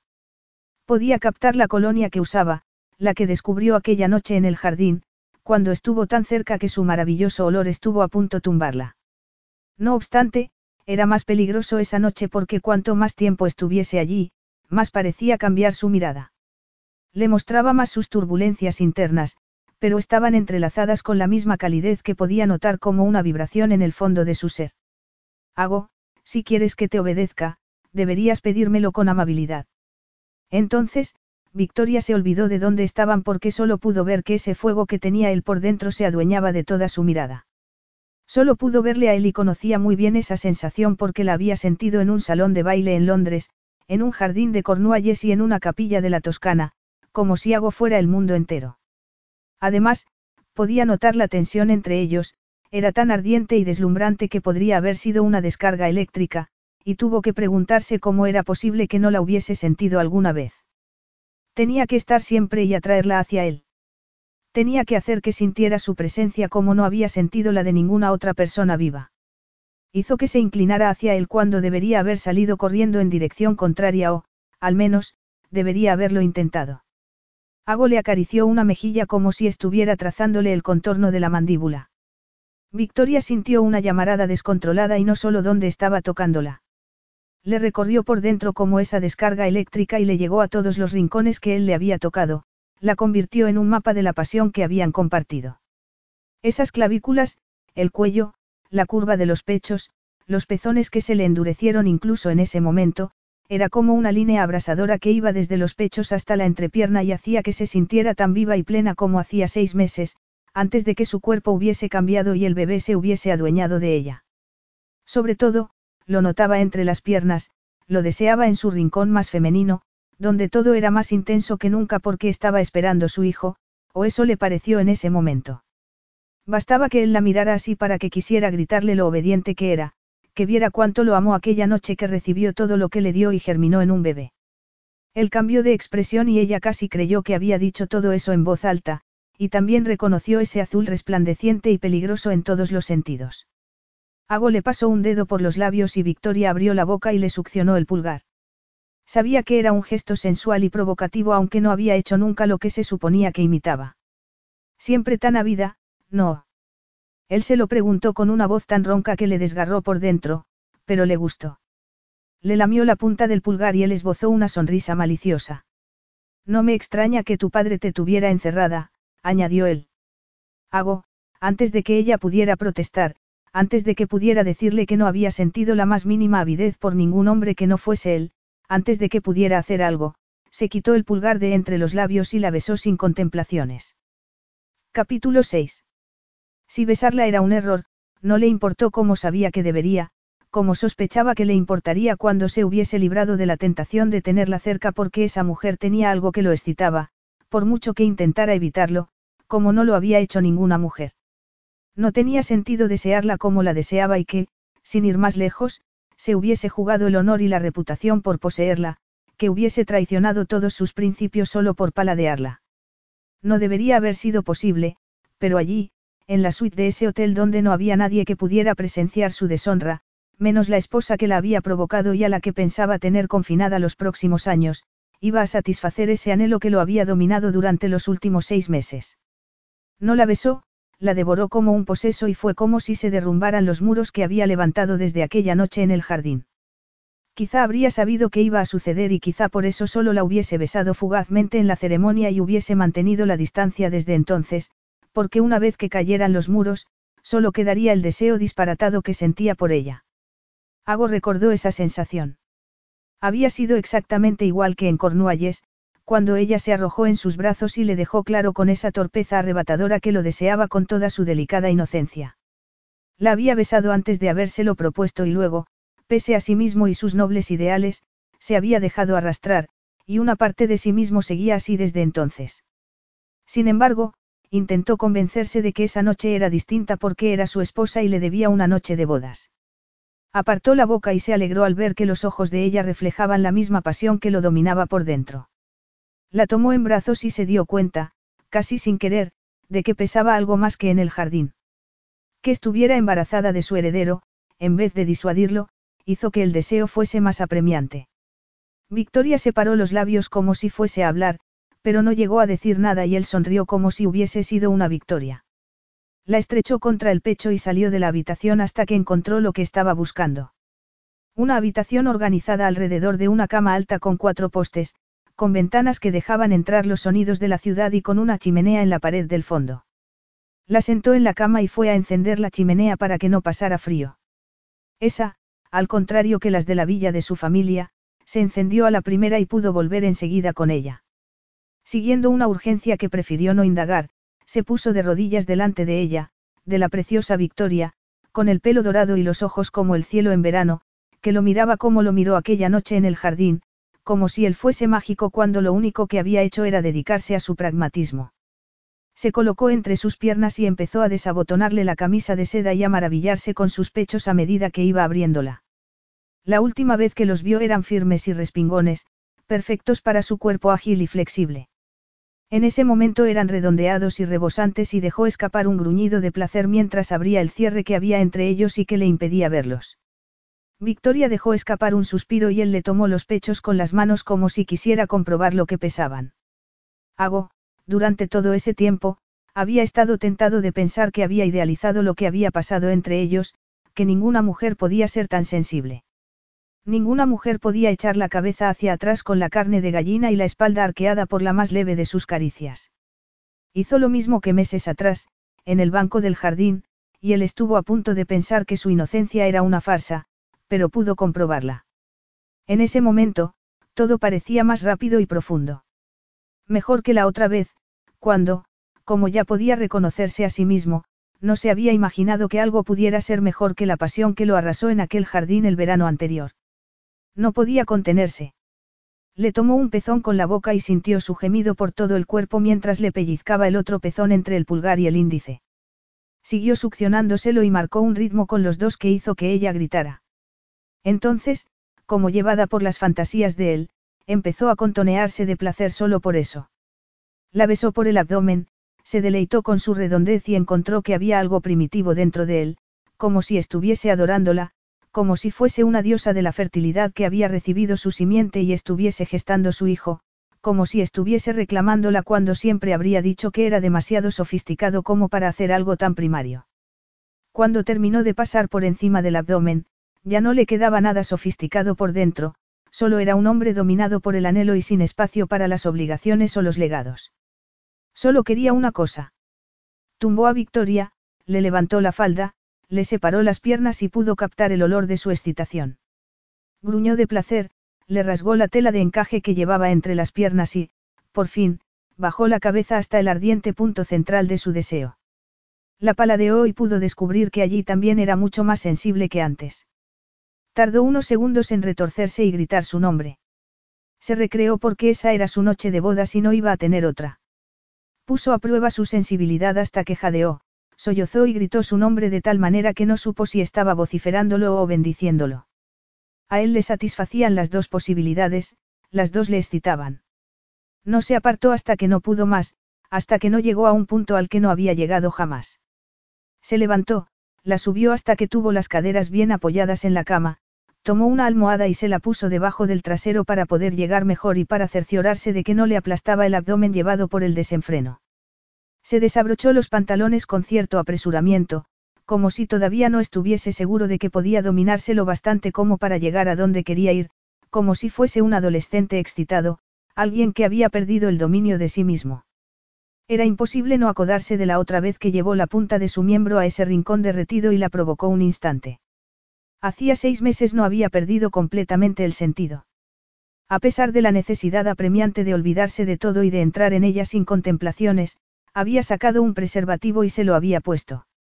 Sin embargo, no se sorprendió cuando notó que se rompía dentro de ella, como si le pareciera normal que le fallara esa protección en la que siempre había confiado con esa mujer que le provocaba sensaciones que no había sentido nunca, como si todo eso hubiese estado predestinado.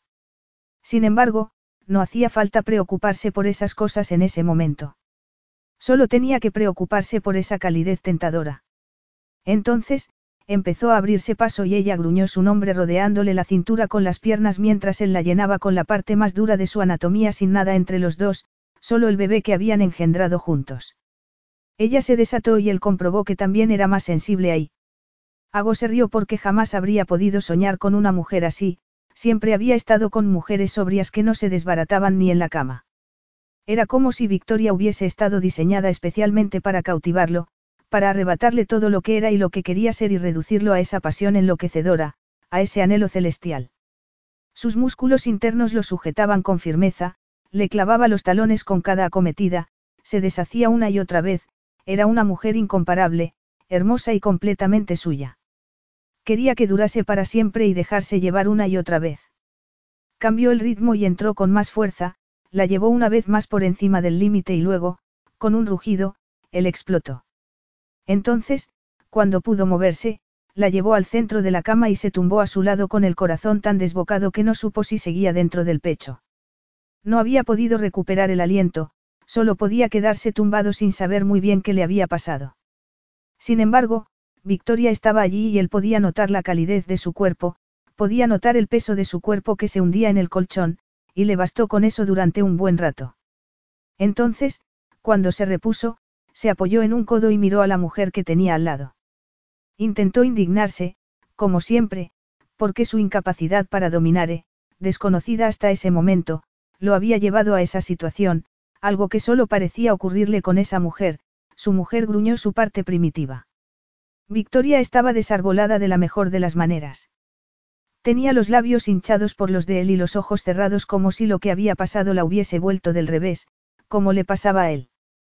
Tenía la falda otra vez sobre los muslos, pero los pechos seguían desnudos. Empezó a trazar círculos cada vez más pequeños alrededor de los pezones hasta que se endurecieron otra vez. Ella abrió los ojos y lo miró con su azul celestial. Mi cuerpo ha cambiado un poco, comentó ella. Y eres más hermosa todavía, replicó él en voz baja. Entonces, tuvo la necesidad apremiante de recorrerle el cuello con los dientes porque sabía que se sonrojaba y de susurrarle al oído que la tendría siempre así, embarazada con un hijo detrás de otro, como su diosa particular.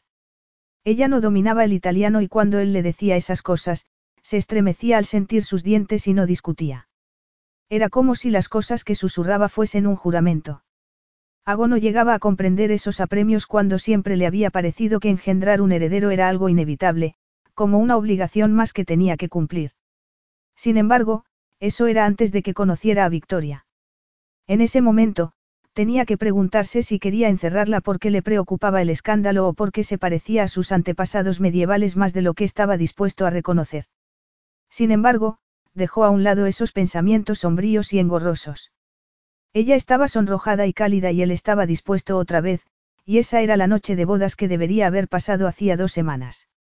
No la dejaría pasar esa vez y se puso manos a la obra con la placentera tarea de descubrirla. Esa vez, no evitó ni un centímetro de su cuerpo y fue más despacio. Le quitó toda la ropa y se quitó la suya. Se tumbó a su lado y empleó todos los trucos que conocía para que fuese suya de todas las maneras imaginables. Entonces, cuando empezó a gemir otra vez, la ayudó a ponerse a gatas para entrar en ella otra vez, una postura que no hacía que se sintiera menos primitivo.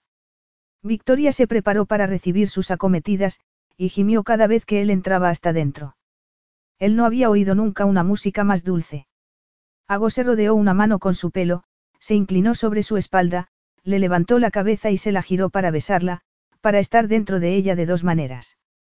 Cuando llegó al clímax, él la acompañó. Ago tuvo la sensación de que si bien los dos estaban perdidos, también se habían encontrado, juntos. Por eso se quedó despierto. Eso, sin embargo, fue más tarde, después de que ella hubiese pedido comida y se la hubiesen comido como si no hubiesen probado nunca algo tan bueno, sentados delante de la chimenea y envueltos en mantas para protegerse del frío. También la tomó allí, como si no pudieran saciar sus apetitos. Luego, la llevó al cuarto de baño y la lavó con un paño mojado, con una devoción que hizo que se le deshicieran los huesos por debajo de la piel.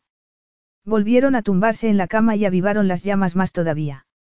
Victoria le recorrió el cuerpo con los labios y acabó rodeándole el sexo con la boca como lo había hecho con el pulgar hacía un rato. Siguió hasta que él la apartó y la ayudó a ponerse a horcajadas encima de él, y lo cabalgó a un ritmo constante hasta que juntos estallaron de placer. Estaba tumbado a su lado y sentía como si se hubiesen desmoronado todos los muros que había construido y se hubiesen rasgado todos los velos que cubrían sus zonas más sombrías, se sentía expuesto y no le gustaba. Ago había aprendido las estrictas lecciones que le habían enseñado su padre y su abuelo y sabía que solo podía tomar dos caminos. Ya se había casado con Victoria y no podía permitirse una aventura apasionada antes de dedicarse a sus obligaciones. Su abuelo le dijo una vez que los hombres se casaban por amor cuando no tenían un legado porque un legado requería el tipo de amor que un hombre concedía normalmente a su esposa, que le preguntara a mi padre lo que le pasaba a un hombre que creía que podía hacer las dos cosas. Se lo contaron mil veces cuando era joven, pero recordaba muy bien aquel día concreto porque su padre lo miró y, por una vez, no hizo nada para disimular la desolación.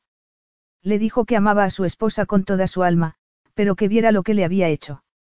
Ago tenía 13 años y sabía lo que se esperaba de él.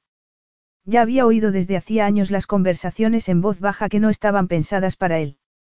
Le habían dicho que su madre estaba enferma y él lo había aceptado. Que su madre no mejoraba era una evidencia, nada más, pero, en ese momento, ya entendía por qué su madre había tenido un equipo de enfermeras, porque solo le dejaban verla acompañado y porque, algunas veces, oía el aullido del viento aunque los árboles no se movían los más mínimo. Ese día dijo que estaba loca y había sido tremendo decir lo que no había pasado de ser un susurro.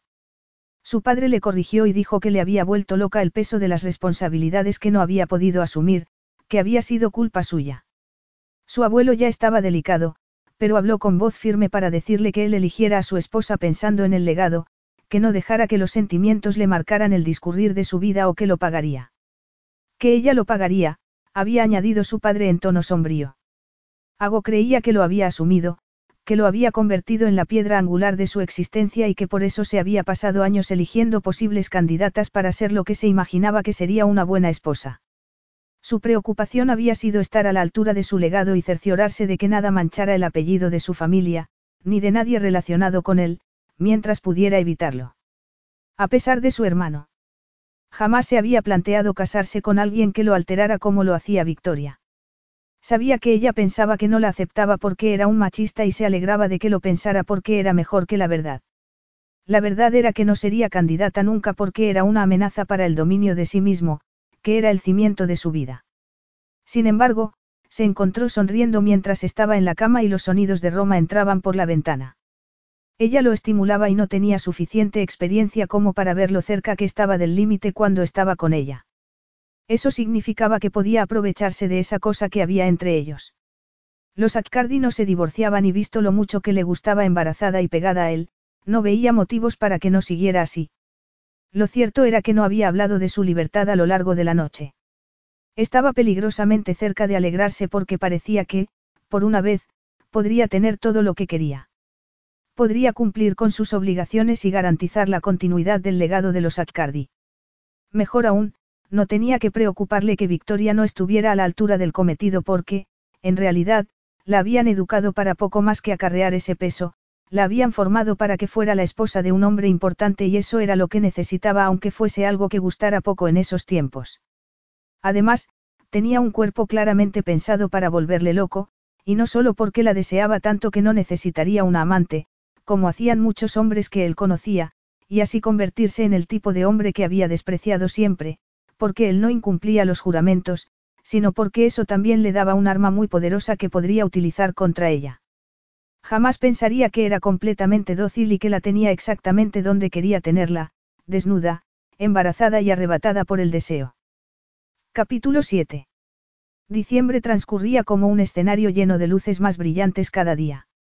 Casi había llegado la Navidad y estaba casada con el padre del bebé que no paraba de crecer dentro de ella, y no se había repuesto todavía del asombro que le producía la evolución de las cosas entre Ago y ella desde que la encontró en Roma. Iba cantando sus villancicos favoritos mientras paseaba por la villa esa mañana y sonreía por la alegría navideña. La decoración navideña de mi familia suele limitarse al tronco de Navidad, le había contestado él cuando ella le había preguntado si había algún tipo de decoración concreto. Un tronco, había repetido ella inexpresivamente. También puede ser un postre de chocolate, le había explicado él mientras le besaba el cuello en la cama, pero no tan dulce como tú, mi Mogliettina. No es lo más halagador que había oído, replicó ella intentando parecer seria aunque él estaba riéndose. Ago había ordenado ese mismo día a sus empleados que le organizaran una Navidad inglesa y se habían esmerado. Había ramas de abeto por todos lados y árboles de Navidad resplandecientes en todas las habitaciones. A ella le gustaba aunque algunos creían que ese aire británico resultaba absurdo en contraste con el esplendor italiano que convertía a la villa en una obra maestra. Era una parte de ella mezclada con Ago, como el bebé que habían engendrado. Victoria seguía pellizcándose para cerciorarse de que esa versión nueva de su matrimonio era real y no estaba soñándolo. Eso no solo era mucho mejor que todo lo que se había imaginado mientras se preparaba para el matrimonio que su padre había pensado para ella, eso era mágico. Ago pasaba casi todo el tiempo en Italia. Iba a Londres de vez en cuando, para reuniones concretas, y algunas veces la llevaba cuando el viaje era más largo. Parecía que se preocupaba más de ella que de dirigir su imperio. Sobre todo, volviéndola del revés con una pasión ardiente que hacía que se estremeciera solo de pensarlo. El equipo médico que Ago había acomodado en las caballerizas decía que su embarazo iba todo lo bien que podía ir. Entre las constantes confirmaciones de que el bebé estaba bien y la alegría navideña que veía allá donde mirara, incluso en las luces que adornaban los austeros cipreses que flanqueaban el camino, Victoria solo sentía calidez. Una calidez que no había sentido en su casa porque su padre era tan cálido como un bloque de hielo, sobre todo, en vacaciones. Sin embargo, Ago le había enseñado cosas que no se había imaginado que pudieran existir. No solo lo que podían hacer desnudos, también cómo podía sentirse. Cada día era una revelación y le parecía increíble pensar que podría habérselo perdido. Se paró mientras bajaba la elegante escalera y miró por el ventanal con vistas de las colinas de la Toscana. Esa villa, antigua y rara, repleta de recuerdos de todos los Accardi que habían vivido allí antes que ella, había llegado a encantarle. Algunas veces, en momentos como ese, no podía dejar de pensar que tenía todo eso por casualidad. ¿Qué habría pasado si se hubiese casado con uno de los hombres que le había preparado su padre y a los que había presentado como un cebo? ¿Qué habría pasado si alguno hubiese picado el anzuelo y hubiese aceptado el precio cada vez más elevado que pedía su padre? ¿Qué habría pasado si se la hubiese llevado y la hubiese tratado, como quiera que esos hombres trataban a las mujeres? Los que las compraban y las consideraban de su propiedad, como objetos que podían tirar cuando dejaban de ser útiles y algo más novedoso se les cruzaba en el camino. Había esperado casarse con un hombre distinto, uno que, amablemente, hubiese hecho lo necesario para tener un heredero y que luego la hubiese dejado en paz, que una vez que el matrimonio hubiese llegado a ser una rutina duradera, le habría permitido llevar una vida apacible dedicándose a las obras benéficas y siendo un poco excéntrica como las mejores ancianas británicas. Podría criar gatos o magníficos perros o periquitos, o podría ser una jardinera famosa en todo el mundo por una variedad de rosas propia. Ese le había parecido siempre el final feliz, pero sabía que no habría podido sentirse como se sentía en ese momento porque sabía muy bien que solo había un agosto. Allí, a medio camino en la escalera, miró la lluviosa mañana de diciembre y se pasó una mano por el abdomen. Vas a llevar una vida maravillosa, chiquitín, ya verás. Ya es mucho mejor de lo que podría haberse esperado. Ago se había levantado temprano, como hacía siempre. Ella ya se había acostumbrado a despertarse sola en el dormitorio principal, donde la había llevado cuando volvieron de Roma. Había estado deslumbrada por él, abrumada por su virilidad y por las muchas maneras que tenía de volverla del revés, y sospechaba que, en cierta medida, lo estaría siempre. Sin embargo, también estaba buscando maneras de evitar el deslumbramiento y eso estaba bien. Estaba empezando a acostumbrarse al ritmo de esa vida, una vida muy distinta de la que había conocido al servicio de su padre y siendo el objeto de su furia. Las mañanas eran deliciosas, en vez de tener que levantarse temprano para ocuparse de Everar mientras él enumeraba los hombres que quería que conociera y los actos a lo que quería que asistiera. También se alegraba de no sentirse un poco baja de ánimo como se había sentido al principio del embarazo. Allí no le pasaba nada. Se despertaba cuando le apetecía y bebía el café con leche que le llevaban como dosis diaria de cafeína. Algunas veces comía un poco de bizcocho y otras, no. Luego, solía levantarse para dar un paseo porque, como había dicho Ago, se podían dar muchos paseos por la finca.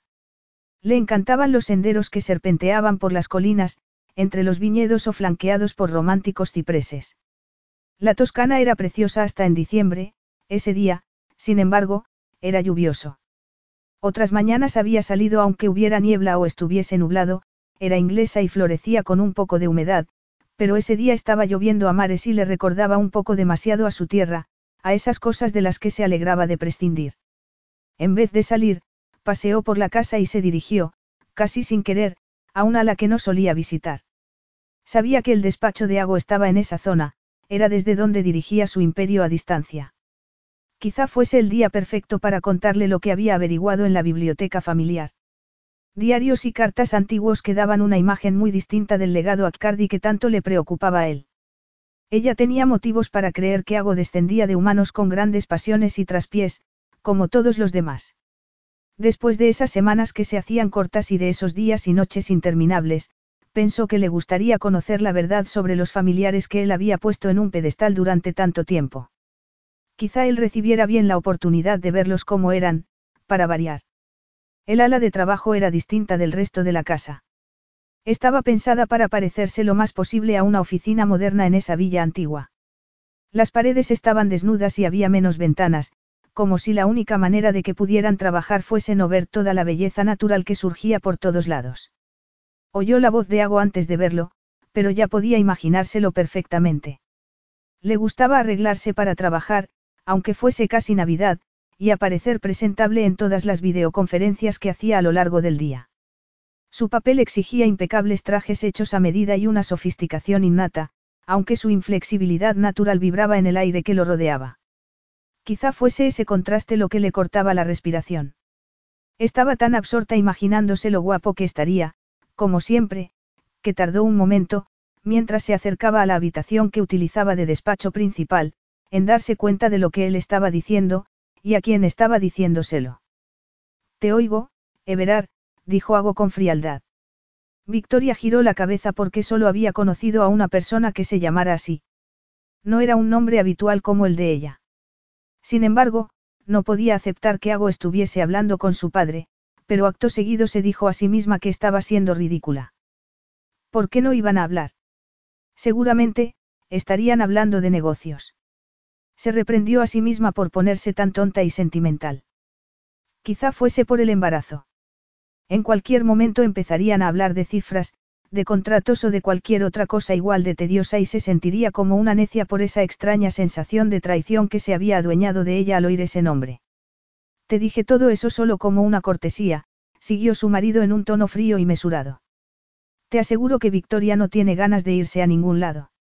Está felizmente embarazada, felizmente casada y está deseando que llegue la Navidad, y pronto tendrá que ocuparse de muchas cosas con un hijo en casa.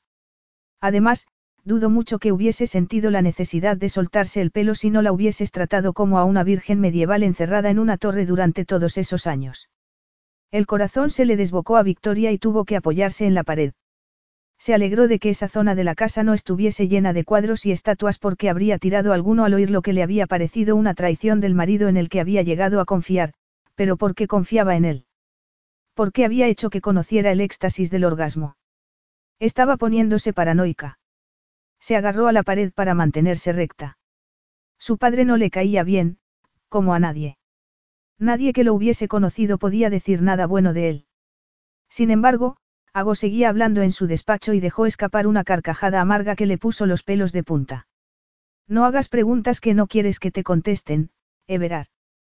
Creo que sabes que tengo herramientas que tú no tenías. Un esposo no es lo mismo que un padre y me imagino que eso es todo lo que querrás oír sobre el lecho nupcial de tu hija. Victoria hizo todo lo posible para convencerse de que eso no significaba lo que parecía que significaba, pero se le encogió el estómago porque sabía que sí lo significaba. Sintió un revoltijo amargo por dentro y se marchó todo lo deprisa que pudo con sus andares de pato. Vomitó en el cuarto de baño que había cerca del comedor, pero poco, tan poco que casi logró convencerse de que era por el embarazo y de que no tenía nada que ver con que hubiese oído a su marido decirle a su padre, más o menos, que estaba controlándola gracias a las relaciones sexuales. En cualquier caso, cuando se le pasaron las náuseas, decidió que daría un paseo aunque estuviese lloviendo porque prefería caminar bajo la lluvia que seguir un minuto más en esa casa. Además, si se le anegaban los ojos de lágrimas mientras paseaba, nadie sabría ver la diferencia con las gotas de lluvia. Ella hizo todo lo que pudo para fingir que tampoco podía ver la diferencia. Esa noche, se vistió para bajar a cenar. No como en otras ocasiones, naturalmente, cuando su función principal era lucirse como un maniquí para satisfacer las ambiciones de su padre. Estaba casi de ocho meses y le costaba creerse que pudiera llegar a aumentar de tamaño, aunque sabía que lo haría. Debería estar encantada de no poder ponerse nada más favorecedor que una carpa de circo, pero, con toda una ristra de palabras de su padre envolviéndola como una mortaja, se sentía más inestable que nunca. Sabía que cuando bajara al comedor, Ago estaría como siempre porque no había cambiado nada para él. Evidentemente, sabía que había estado manipulándola desde el principio. Era ella la que se había desmoronado en un pasillo anodino, era ella la que sentía cristales rotos cada vez que respiraba. Sabía que tenía que tener cuidado porque podría enfrentarse a su marido con lo que había oído, podría poner su traición encima de esa mesa donde cenaban todos los días y luego ver lo que tenía que decir. También podía aceptar que había oído todo lo que tenía que oír, que, aunque creyera lo contrario, estaba sojuzgada por un hombre que pensaba controlarla sin compasión le pareciera a ella lo que le pareciese. Quizá la lección fuese que no debería haberse hecho ilusiones. Su padre, al menos, no había disimulado, no había fingido que no estuviese manteniéndola inmaculada hasta que llegara el momento de utilizarla para sus propios fines. Parecía casi loable en comparación con Ago, quien le había arrebatado la virginidad, le había arrebatado toda la pasión que le había enseñado y la había utilizado contra ella. Si hubiese podido, habría ido andando hasta Florencia y habría dejado que le brotaran todos los sollozos que llevaba dentro. Se habría alejado de ese matrimonio que era exactamente igual que los que se había preparado para soportar cuando le habían hecho creer que era distinto. Eso al margen, le gustaría aprovechar esa cena para exigirle a que fuese sincero, por una vez, sobre lo que estaba pasando entre ellos. Sin embargo, sabía que no lo haría, que no podía porque, una vez más, tenía que ser pragmática y aceptar que la habían engañado para que fuese dócil y permitirlo, caer en el tipo de vida que siempre había dado por supuesto que llevaría y fingir que no se había imaginado otra cosa. Pensó que eso podría matarla porque lo que más le aterraba era que la abdicación fuese tentadora. Sería muy fácil, le susurró algo por dentro. Podría dejar de luchar. Ese matrimonio tenía suficientes satisfacciones independientemente de su finalidad. Importaba de verdad cuáles fuesen sus intenciones. Quizá fuese una necia al creer que debería haber algo más, al soñar despierta con una relación que se basara en la sinceridad, en la que no tuviese que preguntarse cada dos por tres si había alguna intención oculta o algún propósito que estaban camuflándole. Eso tendría que ser lo mínimo. Era posible que fuese culpa suya, pensó mientras recorría despacio el pasillo. Era posible que hubiese algo consustancial a ella que hacía que todos los hombres que conocía creyeran que tenían que mentirle y manipularla. Era posible que fuese por su bien aunque ella no lo viera. Intentó apaciguar la respiración mientras iba por los pasillos de esa casa y, entre tanto, fue mirando las obras de arte que colgaban de las paredes y que, muchas de ellas, eran propias de un museo, pero, además, había cuadros de la villa, de los viñedos o de las colinas, e infinidad de retratos de los Accardi. Dejó a un lado los hombres con sus increíbles ojos azules y sus rasgos bárbaros y se concentró en las mujeres, que adoptaban posturas extrañas y rodeadas de familiares con aspecto hostil. Hubo algo en sus sonrisas misteriosas, a lo largo de la historia, que la tranquilizó. El matrimonio en el que se encontraba metida no podía ser muy distinto del que esperaban las mujeres desde el principio de la historia. Hasta hacía poco, relativamente, nadie se casaba por amor o, siquiera, por tener compañía. Su situación, en gran parte de la historia, había sido muy normal. Los padres concertaban los matrimonios sin tener en cuenta los deseos de sus hijas. Se esperaba que ella sacara lo mejor de cualquier situación en la que se viese metida. Eso era lo que habían hecho las mujeres que le habían sonreído esa noche. Las esposas Accardi, generación tras generación, habían acabado en esa misma villa y habían tenido que encontrar la manera de salir adelante independientemente de que su matrimonio fuese despiadado, gélido, apasionado o, incluso, cariñoso. No sabían los que les esperaba cuando llegaban allí. Ella sabía muy bien que las promesas que se le hacían a una esposa no tenían por qué acabar en nada. Solo tenía que encontrar la manera de sentirse cómoda por formar parte de esa historia. Sintió el peso de todos esos siglos cuando llegó a la puerta del comedor y vio a Ago mirando por la ventana, de espaldas a ella. Se preguntó qué vería en la oscuridad, que llegaba tan temprano en esa época del año, y sabiendo que todo lo que lo rodeaba era suyo, entre otras cosas, ella. Sintió una oleada de convicción por dentro, pero no supo qué pensaba hacer hasta que él se dio la vuelta. No lo supo de verdad hasta que sonrió sin maldad y fue a sus brazos como si no hubiese oído nada esa mañana, como si todo siguiera igual que cuando se despertó esa mañana, como si todavía fuese esa temeraria. Ago la besó como si anhelara saborearla y ella le devolvió el beso con la misma pasión, y sintió cierto alivio al dejarse arrastrar, cuando daba igual lo que supiera ella o lo que hubiese dicho él porque solo existía esa pasión, porque lo único que sentía de verdad era esa llamarada abrasadora. Ago se apartó y la miró pensativamente. Esa mañana, Victoria habría dado por supuesto que estaba debatiéndose con los mismos sentimientos abrumadores que ella. Esa noche, sabía que estaba comprobando si seguía hechizada, estaba observando la obra que había creado. Sin embargo, ella era una esposa a Cardi le gustara o no. Estaba hecha de una pasta más dura. Se pasó las manos por el abdomen, como le gustaba hacer para conectarse con el bebé. Estaba hecha de una pasta más dura porque tenía que estarlo, porque pensaba educar a su hijo para que fuese la mejor persona que pudiera ser independientemente de lo que le inculcara su padre. A Ago le gustaban los fantasmas y eso quería decir que ella tendría que encontrar la manera de cerciorarse de que su hijo conociera la deslumbrante luz del día. Parece que te abruma algún pensamiento, mía Mogliettina. Ago le separó la silla con esa elegancia natural que ayer le habría maravillado.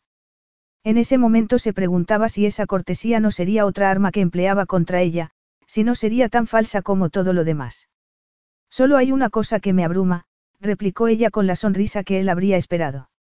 Él acercó la silla todo lo que le permitió al abultado vientre. Victoria se alegró incluso de eso porque le gustaba la distancia que le daba el abdomen por muy torpe que le hiciera sentirse. Ago ya no la sentaba en un extremo de la mesa y él se sentaba en el otro. Los dos se sentaban juntos en una esquina y a ella le había parecido precioso, delicadamente íntimo. Esa noche se preguntaba si podría contenerse y no clavarle el tenedor, pero sería demasiado sanguinario y, además, la delataría. No falta mucho, comentó Ago mientras se sentaba en su sitio. El bebé nacerá pronto y empezará otra generación de esta familia. Victoria no dejó de sonreír cuando les llevaron el primer plato. Dejaron las fuentes entre los dos y Victoria se sirvió un poco de risotto, pero no lo probó y sonrió más todavía. He estado pasando las tardes en la biblioteca de la familia. No hay gran cosa, él se sirvió un poco de jamón y queso. Casi todos son recuerdos. Si buscas novelas destacadas o libros interesantes, creo que deberías ir a la biblioteca principal. Si hay algo que no me falta, hago, es formación, replicó ella haciendo un esfuerzo para que el tono fuese afable. No creo que mis temibles monjas y mis estrictos jesuitas tengan nada que envidiar a tus profesores de Cambridge. Él se rió. Entonces, devánate los sesos intentando entender los melodramáticos garabatos de mis antepasados. Tu abuela y tu bisabuela escribían diarios. No sabía que supieras italiano, comentó él arqueando una ceja. Están en inglés. Tu bisabuela no quería que los empleados pudieran leer lo que pensaba.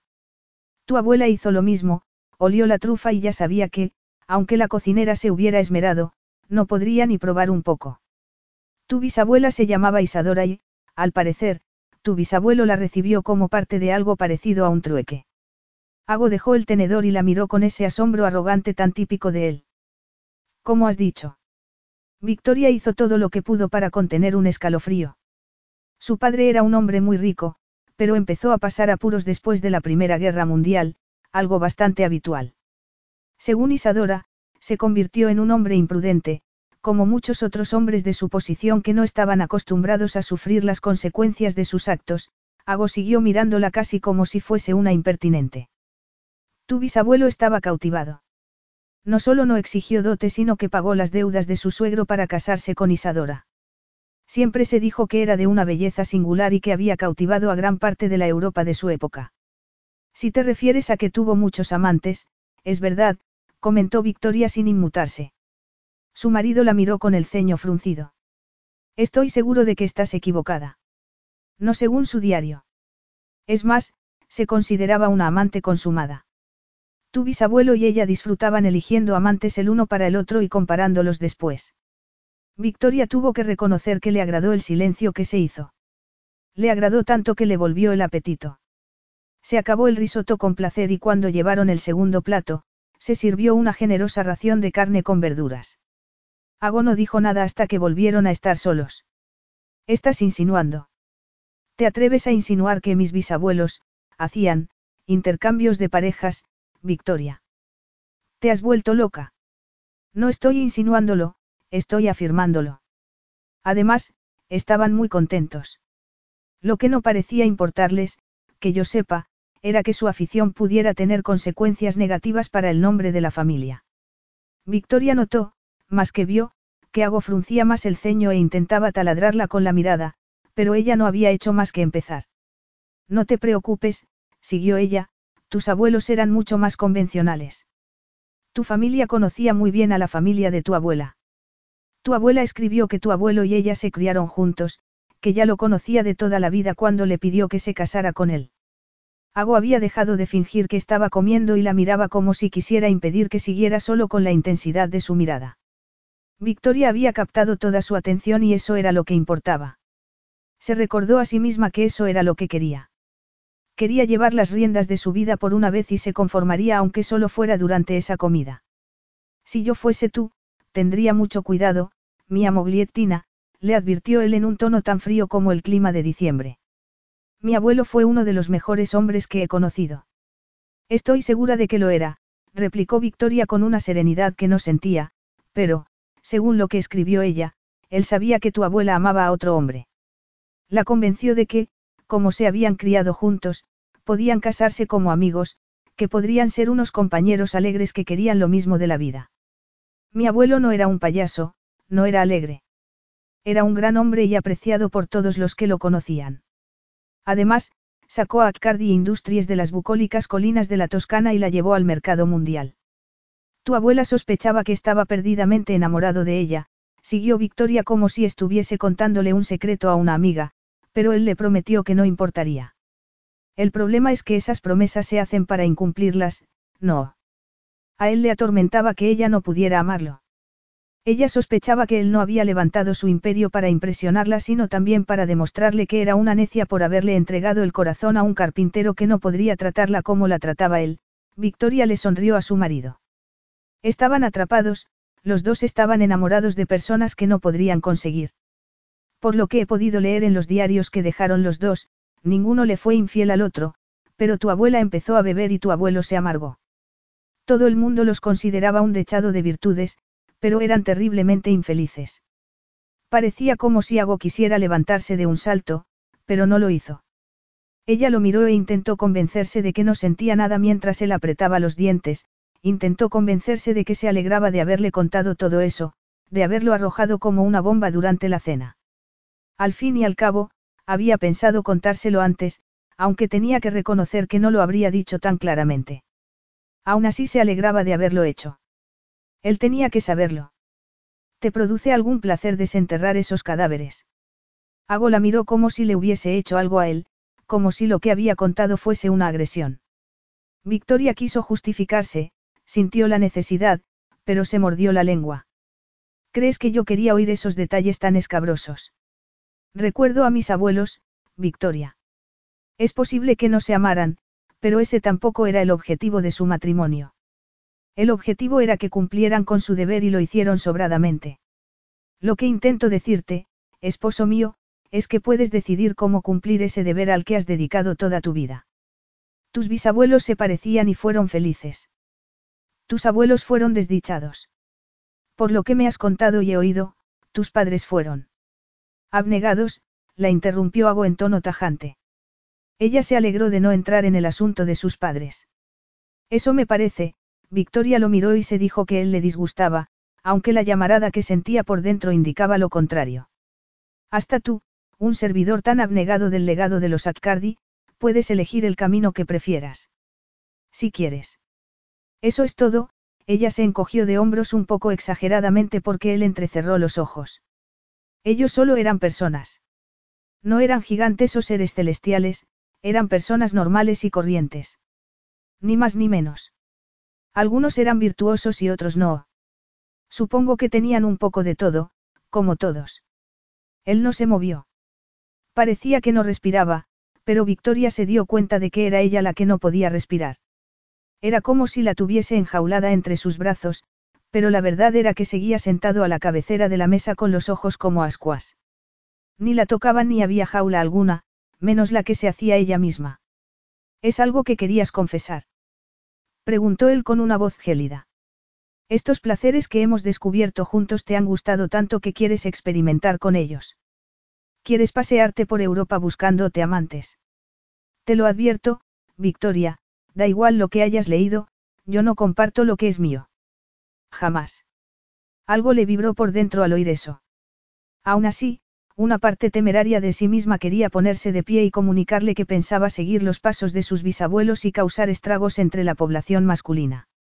Podría decirle con cierto aire indolente, como se imaginaba que hablaban las mujeres que querían vivir esas vidas, que no se preocupara, que le informaría con todo lujo de detalles sobre todo lo que hacía.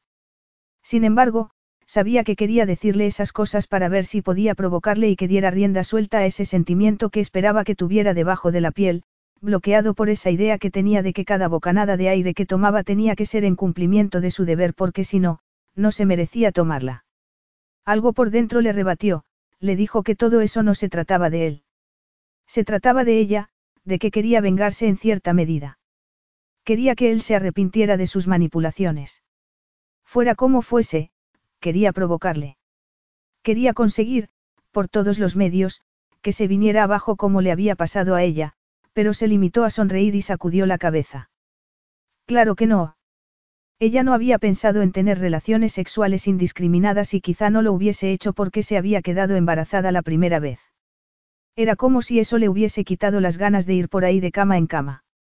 Solo pienso que como dentro de poco tendremos que criar a nuestro propio hijo, podríamos concentrarnos menos en el deber y más en ser personas rectas, personas que no se mentirían ni se engañarían. Él no pareció captar lo que ella quería decir, la referencia a él y su matrimonio. Hablas del deber como algo malo, replicó Hago en voz baja, pero a mí siempre me ha parecido la luz que me guía y si hay algo que puedo transmitir a mi hijo, será eso porque siempre lo orientará. Más tarde, ya en la cama, pudo notar la intensidad que irradiaba Hago en oleadas. Notaba un sentimiento en él, pero no se quebró. Acabó cediendo a la pasión, pero por mucho que intentara hacerle lo que él le hizo a ella, que le suplicara mientras se desmoronaba en sus manos, él no lo permitió.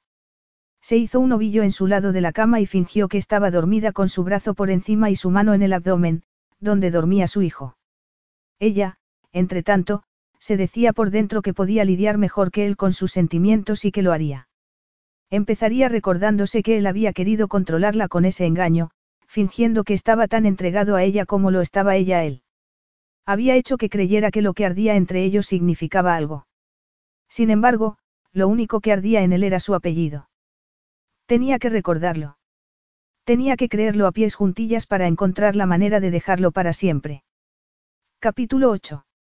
Ago no tenía recuerdos especialmente agradables de la Navidad. Como solía pasar en su familia, había asistencias impuestas, obligaciones y responsabilidades.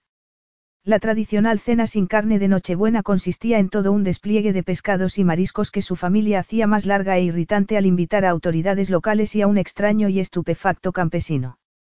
El día de Navidad había significado una misa interminable en la iglesia del pueblo y una comida rígida, formal y tediosa hasta que tuvo edad para refugiarse en el excelente whisky como todo el mundo.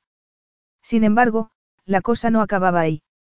El día 26 era el giorno di Santo Stefano y su familia recorría ostentosamente todos los portales de Belén de todas las iglesias para hacer donaciones antes de pasar por los hospitales para hacer demostraciones igual de ostentosas de su benevolencia.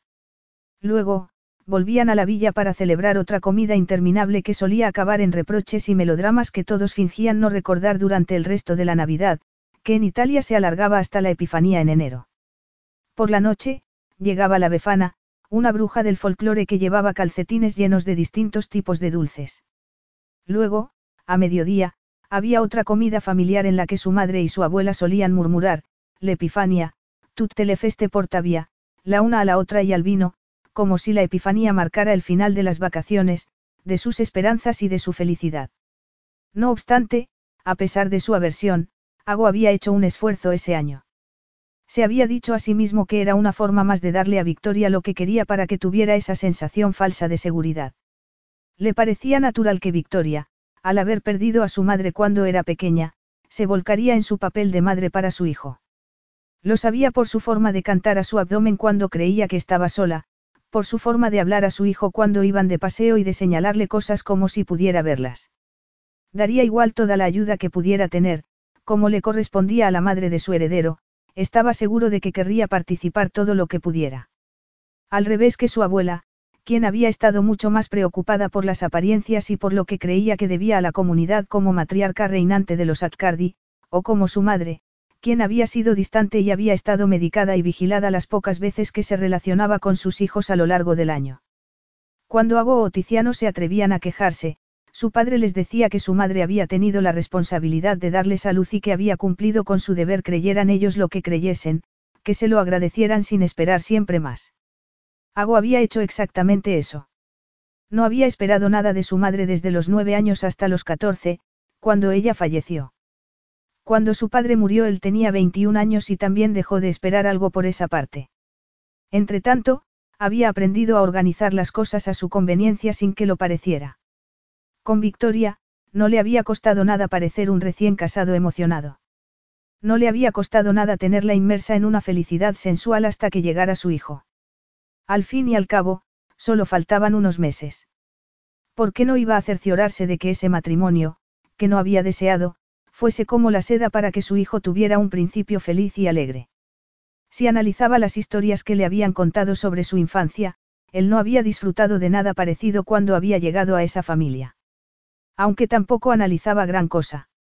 Además, era fácil dirigir la empresa desde la villa. Su abuelo había construido esa zona precisamente para eso. Su padre la había utilizado mucho, sobre todo, cuando su madre estuvo mal. Sus empleados estaban acostumbrados a que no estuviese presente porque solía viajar a las oficinas de Accardi Industries por todo el mundo. Incluso, se había llevado a Victoria en alguno de los últimos viajes, pero no la había exhibido como su esposa. Se había ocupado de que no se dijera en ninguna parte que estaban casados. No podía evitar las habladurías, pero sí podía sofocarlas antes de que se convirtieran en preguntas que tendría que contestar a sus accionistas.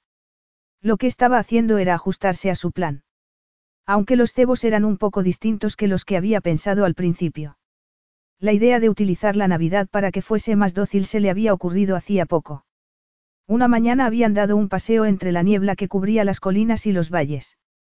Había representado tan bien su papel que le había tomado la mano sin tener que pensarlo, le había acariciado el dorso con el pulgar y había balanceado ligeramente los brazos mientras caminaban a un paso que parecía el natural para ellos. Si fuese verdadero, podría haber llegado a pensar que estaban hechos el uno para el otro. Esto es precioso, había comentado ella con la mirada clavada en la lejanía. Sería precioso que pasáramos aquí nuestra primera Navidad. ¿Qué sueles hacer en Navidad? Él se lo había preguntado con cierto asombro porque no se le había ocurrido que ella pudiera querer que celebraran la Navidad o qué significaría para ella si es que significaba algo. Aunque debería habérsele ocurrido. Toda Inglaterra enloquecía con la Navidad desde que empezaba a anochecer más temprano. A principios de diciembre ya era casi imposible encontrar a un inglés que pudiera participar en una reunión seria porque todos se dedicaban a preparar la Navidad con esos jerseys ridículos o con fiestas de disfraces.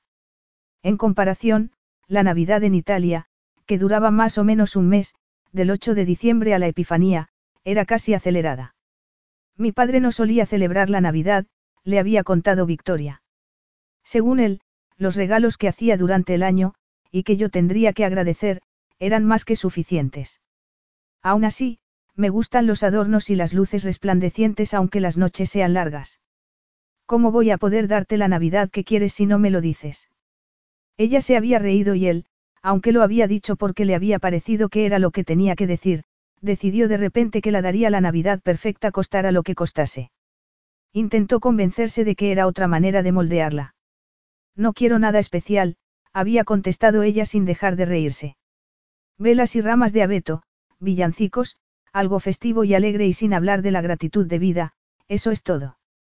Ago había pedido a sus empleados que investigaran cómo era la Navidad británica típica y que la reprodujeran en la villa. Tanto las cosas que ella ya sabía como las que él se había reservado. Había creído que había salido perfecto. Le había parecido que Victoria estaba encantada al principio. Se había emocionado al ver los árboles de Navidad que había en todas las habitaciones y le habían brillado los ojos al ver las luces de colores que colgaban de las ramas de árboles o celosías en el exterior. Sin embargo, durante los últimos días había tenido la sensación de que estaba perdiéndose algo y no estaba acostumbrado a perderse nada. Era Ago y ganaba millones casi sin pensarlo gracias a su perspicacia. Aún así, Victoria estaba más abatida cada día. Había intentado dilucidar qué había pasado, pero había sido imposible. Pasó aquella noche cuando ella le soltó todas esas cosas que él no había querido saber sobre sus abuelos y sus bisabuelos, pero él no había discutido más sobre ello, sobre todo, porque lo que había dicho hacía que muchas partes de su infancia cobraran sentido de repente, seguramente, más sentido del que le habría gustado. Además, no creía que ella hubiese querido hacerle daño con esos descubrimientos porque esa noche, en la cama, había sido igual de generosa y apasionada que siempre, y en las noches sucesivas. Él conocía infinidad de mujeres que podían sentir rencor y, aún así, disfrutar en el lecho nupcial y, al parecer, algunas de sus antepasadas estaban entre ellas. Sin embargo, creía que Victoria no era tan cínica, todavía. Aún así, le parecía que cada día era más difícil interpretarla y quizá por eso repasaba una y otra vez las cosas que había dicho. Incluso, él también había encontrado esos diarios aunque no tenía el más mínimo interés en indagar sobre lo que sus antepasados, muertos hacía mucho tiempo, habían hecho en la intimidad. Sin embargo, si todo lo que había dicho Victoria era verdad, y no solo era verdad sino que además había descubierto que su bisabuela tenía un talento especial para las descripciones, todo lo que le habían inculcado por todos los medios su padre y su abuelo desde su infancia no era, muy acertado y, sobre todo, ni siquiera representaba lo que habían sido sus vidas. Especialmente si pensaba en sus padres y en lo que había visto de su relación, aunque había decidido que no era de su incumbencia. No obstante, pensándolo bien, también era posible que su padre le hubiese hecho creer que no era de su incumbencia. Sin embargo, no quería darle más vueltas por mucho que se le presentara en la cabeza en contra de su voluntad. Ago se despertó el día de Navidad como si no fuese él mismo. Alargó la mano, pero comprobó que el lado de Victoria estaba frío. Se sentó con la adrenalina bulléndole en las venas, y vio que ella estaba sentada delante de la chimenea. Estaba sentada en su butaca favorita con las piernas en alto, envuelta en una colcha, y una expresión que él no conocía mientras miraba las llamas. No supo por qué, pero se pasó una mano por el pecho como si así pudiera aliviar la opresión que sentía por dentro. Este es el espíritu navideño del que tanto he oído hablar. Preguntó él. Ella giró la cabeza con una sonrisa de oreja a oreja y sin maldad, le pareció a él. También se dijo a sí mismo que, seguramente, se había imaginado su aire melancólico. Debía de haber sido algo que él no conocía y que le recordaba al desánimo. Ven, le pidió el desorientado por el curso de sus pensamientos, quiero enseñarte una cosa. La observó detenidamente mientras se levantaba y se acercaba a los pies de la cama como si fuera todo obediencia y deseo, algo que debería haberle alegrado, pero que lo alteró. La observó como lo hacía muchas veces últimamente, como si buscara indicios, como si buscara algo. Llevaba uno de sus camisones favoritos, uno que se ceñía a su abdomen y hacía que pareciera un bombón, con la nata de su piel y el chocolate de la tela marrón. Quiso comérsela entera, como siempre. Sin embargo, era Navidad y él sentía, demasiadas cosas. Le desagradaban todas, pero solo había una manera de hacerlas. La Navidad primero, se dijo a sí mismo en tono sombrío. Se levantó de la cama y se puso los pantalones de seda que usaba para no incomodar a sus empleados, y también para intentar sofocar el anhelo infinito que sentía por su esposa. Daba igual la cantidad de veces que la tomara en una noche, siempre quería más. Por eso la dejaba dormida en la cama cuando empezaba la jornada, porque cada día estaba más embarazada y delicada pensar a ella lo que pensase. Sin embargo, en ese momento, estaban muy cerca y le separaba muy poca ropa. Tan cerca que no sabía muy bien quién estaba respirando porque parecía que los dos respiraban a la vez. Pero no se le pasaba por la cabeza tumbarla en la cama como regalo de Navidad. Eso llegaría más tarde con toda certeza. A Ago no se le daba bien hacer regalos. En realidad, no estaba seguro de que hubiese hecho algún regalo en su vida. Retrocedió un paso un poco bruscamente. Victoria lo miró desconcertada y no podía reprochárselo. Volvió a frotarse el pecho y la tomó del brazo como si fueran a entrar en un salón de baile, pero la llevó a la puerta que, en su día, había separado el dormitorio principal del del amante. Él le había contado a Victoria que lo usaban de trastero y estaba cerrado. ¿Vas a relegarme a otro dormitorio? Preguntó ella aunque él captó el tono burlón. ¿Tan pronto? Agono contestó e intentó convencerse de que era porque no hacía falta buscar espectros en todo a pesar del tono de ella, Pero la opresión persistente en el pecho indicaba otra cosa. No volvió a frotárselo y miró a Victoria, que estaba contemplando la habitación. Contuvo la respiración cuando ella dejó escapar un sonido. Le soltó la mano y entró en el cuarto para ver lo que sus empleados habían estado haciendo, furtivamente, durante un tiempo. Un cuarto de niños. Victoria tomó aire como si no pudiera entenderlo aunque él tampoco podía entender qué iba a ser ese cuarto si no. Tenía una cuna, un cambiador, una mecedora, un pequeño sofá, una alfombra de colores, cuadros alegres en las paredes de un amarillo claro. Me has hecho un cuarto de niños. Creo que sabes, mía Mogliettina, que no lo he hecho con mis manos. Me he limitado a asesorar. No sabía qué estaba pasándole, porque se sentía torpe y poco elegante cuando se esforzaba mucho para no ser ninguna de las dos cosas, porque no podía mirarla directamente ni desviar la mirada cuando se enorgullecía de ser directo siempre. Parece, Victoria se dio la vuelta y lo miró con los ojos brillantes. Hago, es igual que mi cuarto cuando era niña, el que había en casa de mi padre, pero con vistas de la Toscana, no de Inglaterra. Me empeñé en que tu padre me mandara fotos, replicó él como si le doliera hablar. Pensé que te gustaría. Me gusta, parecía como si a ella le costara tragar saliva. Me gusta de verdad. Se quedaron mirándose y Ago se sintió titubeante como no se había sentido nunca. No sabía si la Navidad estaba afectándole. Probablemente, sería por haberle hecho un regalo así. No podía hacer un regalo con solo chasquear los dedos mientras estaba concentrado en otra cosa. Ese cuarto le había exigido pensarlo mucho. Se dijo a sí mismo que lo había hecho para tenerla contenta y donde quería tenerla, que solo era un gesto y que no tenía nada que ver con él. Sin embargo, en ese momento, al mirarla, comprendió que no lo había pensado bien, se sentía como si hubiese desvelado más de sí mismo de lo que le habría gustado y, peor aún, estaba mostrándose de una manera que habría evitado completamente si hubiese sabido que iba a pasar eso. Si era sincero, le había salido el tiro por la culata y no le había pasado nunca. Seguía sin poder interpretar la expresión de Victoria. Parecía casi ceremoniosa cuando le tomó las manos. Luego, se las llevó al abdomen y las dejó ahí como si ese fuese su regalo, y lo más raro fue que se lo pareció. Ya le había tocado el abdomen antes, le había tocado todo el cuerpo, pero nunca de esa forma, no se había, recreado. Desde luego, no había hecho lo que hizo en ese momento, no se había inclinado para besarle el abdomen sin ninguna prisa. Hago oyó que ella respiraba entrecortadamente, pero solo podía centrarse en el calor que irradiaba a través de la tela del camisón. Eso tenía que ser otro regalo porque podía notar cómo lo absorbía él, pero, mejor aún, su propio hijo dio unas patadas como si ya lo reconociera. Si Dios quería, sería un padre mejor que el que había sido el suyo. Fue un sentimiento tan sorprendente que ni siquiera podía creerse que lo hubiese sentido. Quizá por eso se arrodilló y le besó todo el abdomen, por una vez, no fue para avivar esa llamarada de pasión que brotaba entre ellos. Por una vez, fue porque era suya y estaba embarazada de su hijo, porque eran su esposa y su hijo, porque le gustara o no, lo hubiese planeado o no, esa era su familia y, en ese momento, aceptaba esa palabra de una manera distinta.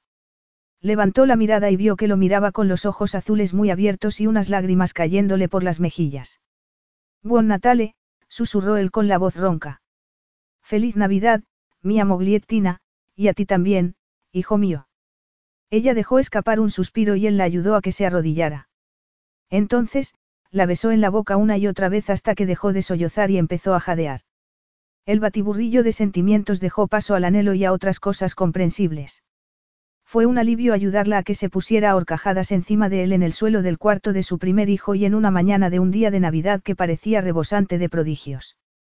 Hago intentó convencerse de que ese había sido su objetivo desde el principio. Sexo, pasión, ni más ni menos. Todo lo que lo había arruinado en el jardín del tío de ella y que podría utilizar en ese momento para tenerla tan atada que no se le pasara por la cabeza siquiera la posibilidad de marcharse, que ni siquiera llegara a pensar que, después de todo, él le había obligado a elegir su propia jaula.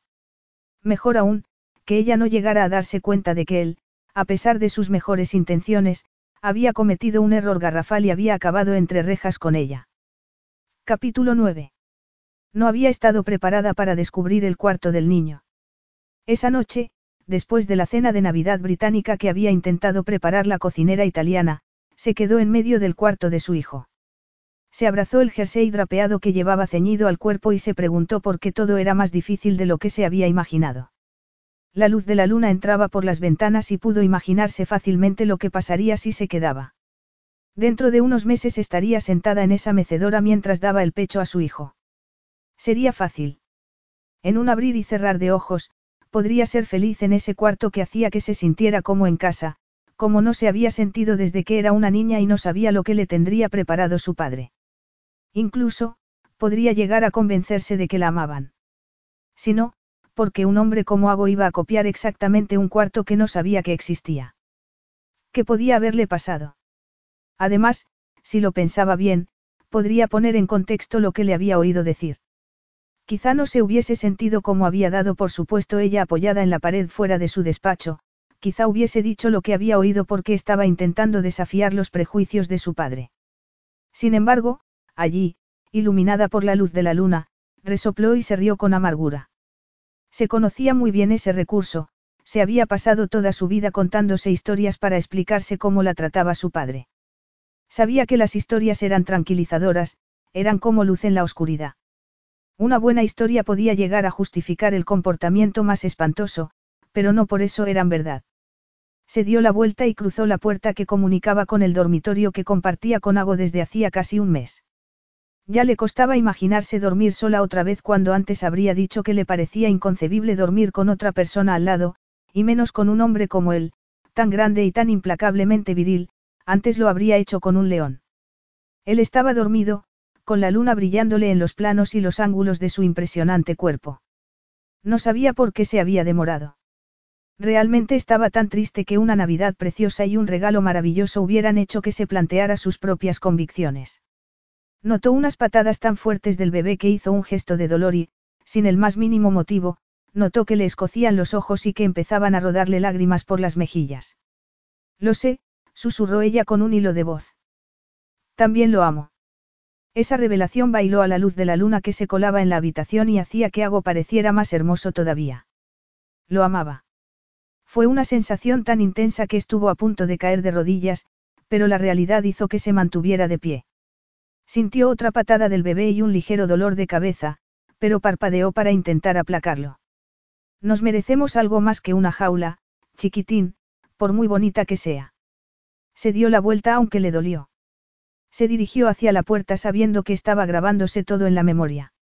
Los cautivadores rasgos de su rostro y su serenidad cuando era tan severo y autoritario cuando estaba despierto. Dormido, podría haber sido un hombre distinto, más delicado y cercano, pero esa era otra historia de las que se contaba para que le pareciera bien lo que sentía cuando, seguramente, solo era cierto síndrome de Estocolmo mezclado con un poco de espíritu navideño. Salió de puntillas y no dejó que el cuarto del niño le hiciera volver. Caminó todo lo deprisa y silenciosamente que pudo hasta el pasillo. Recordó todas las veces que la había acariciado con las manos y la boca.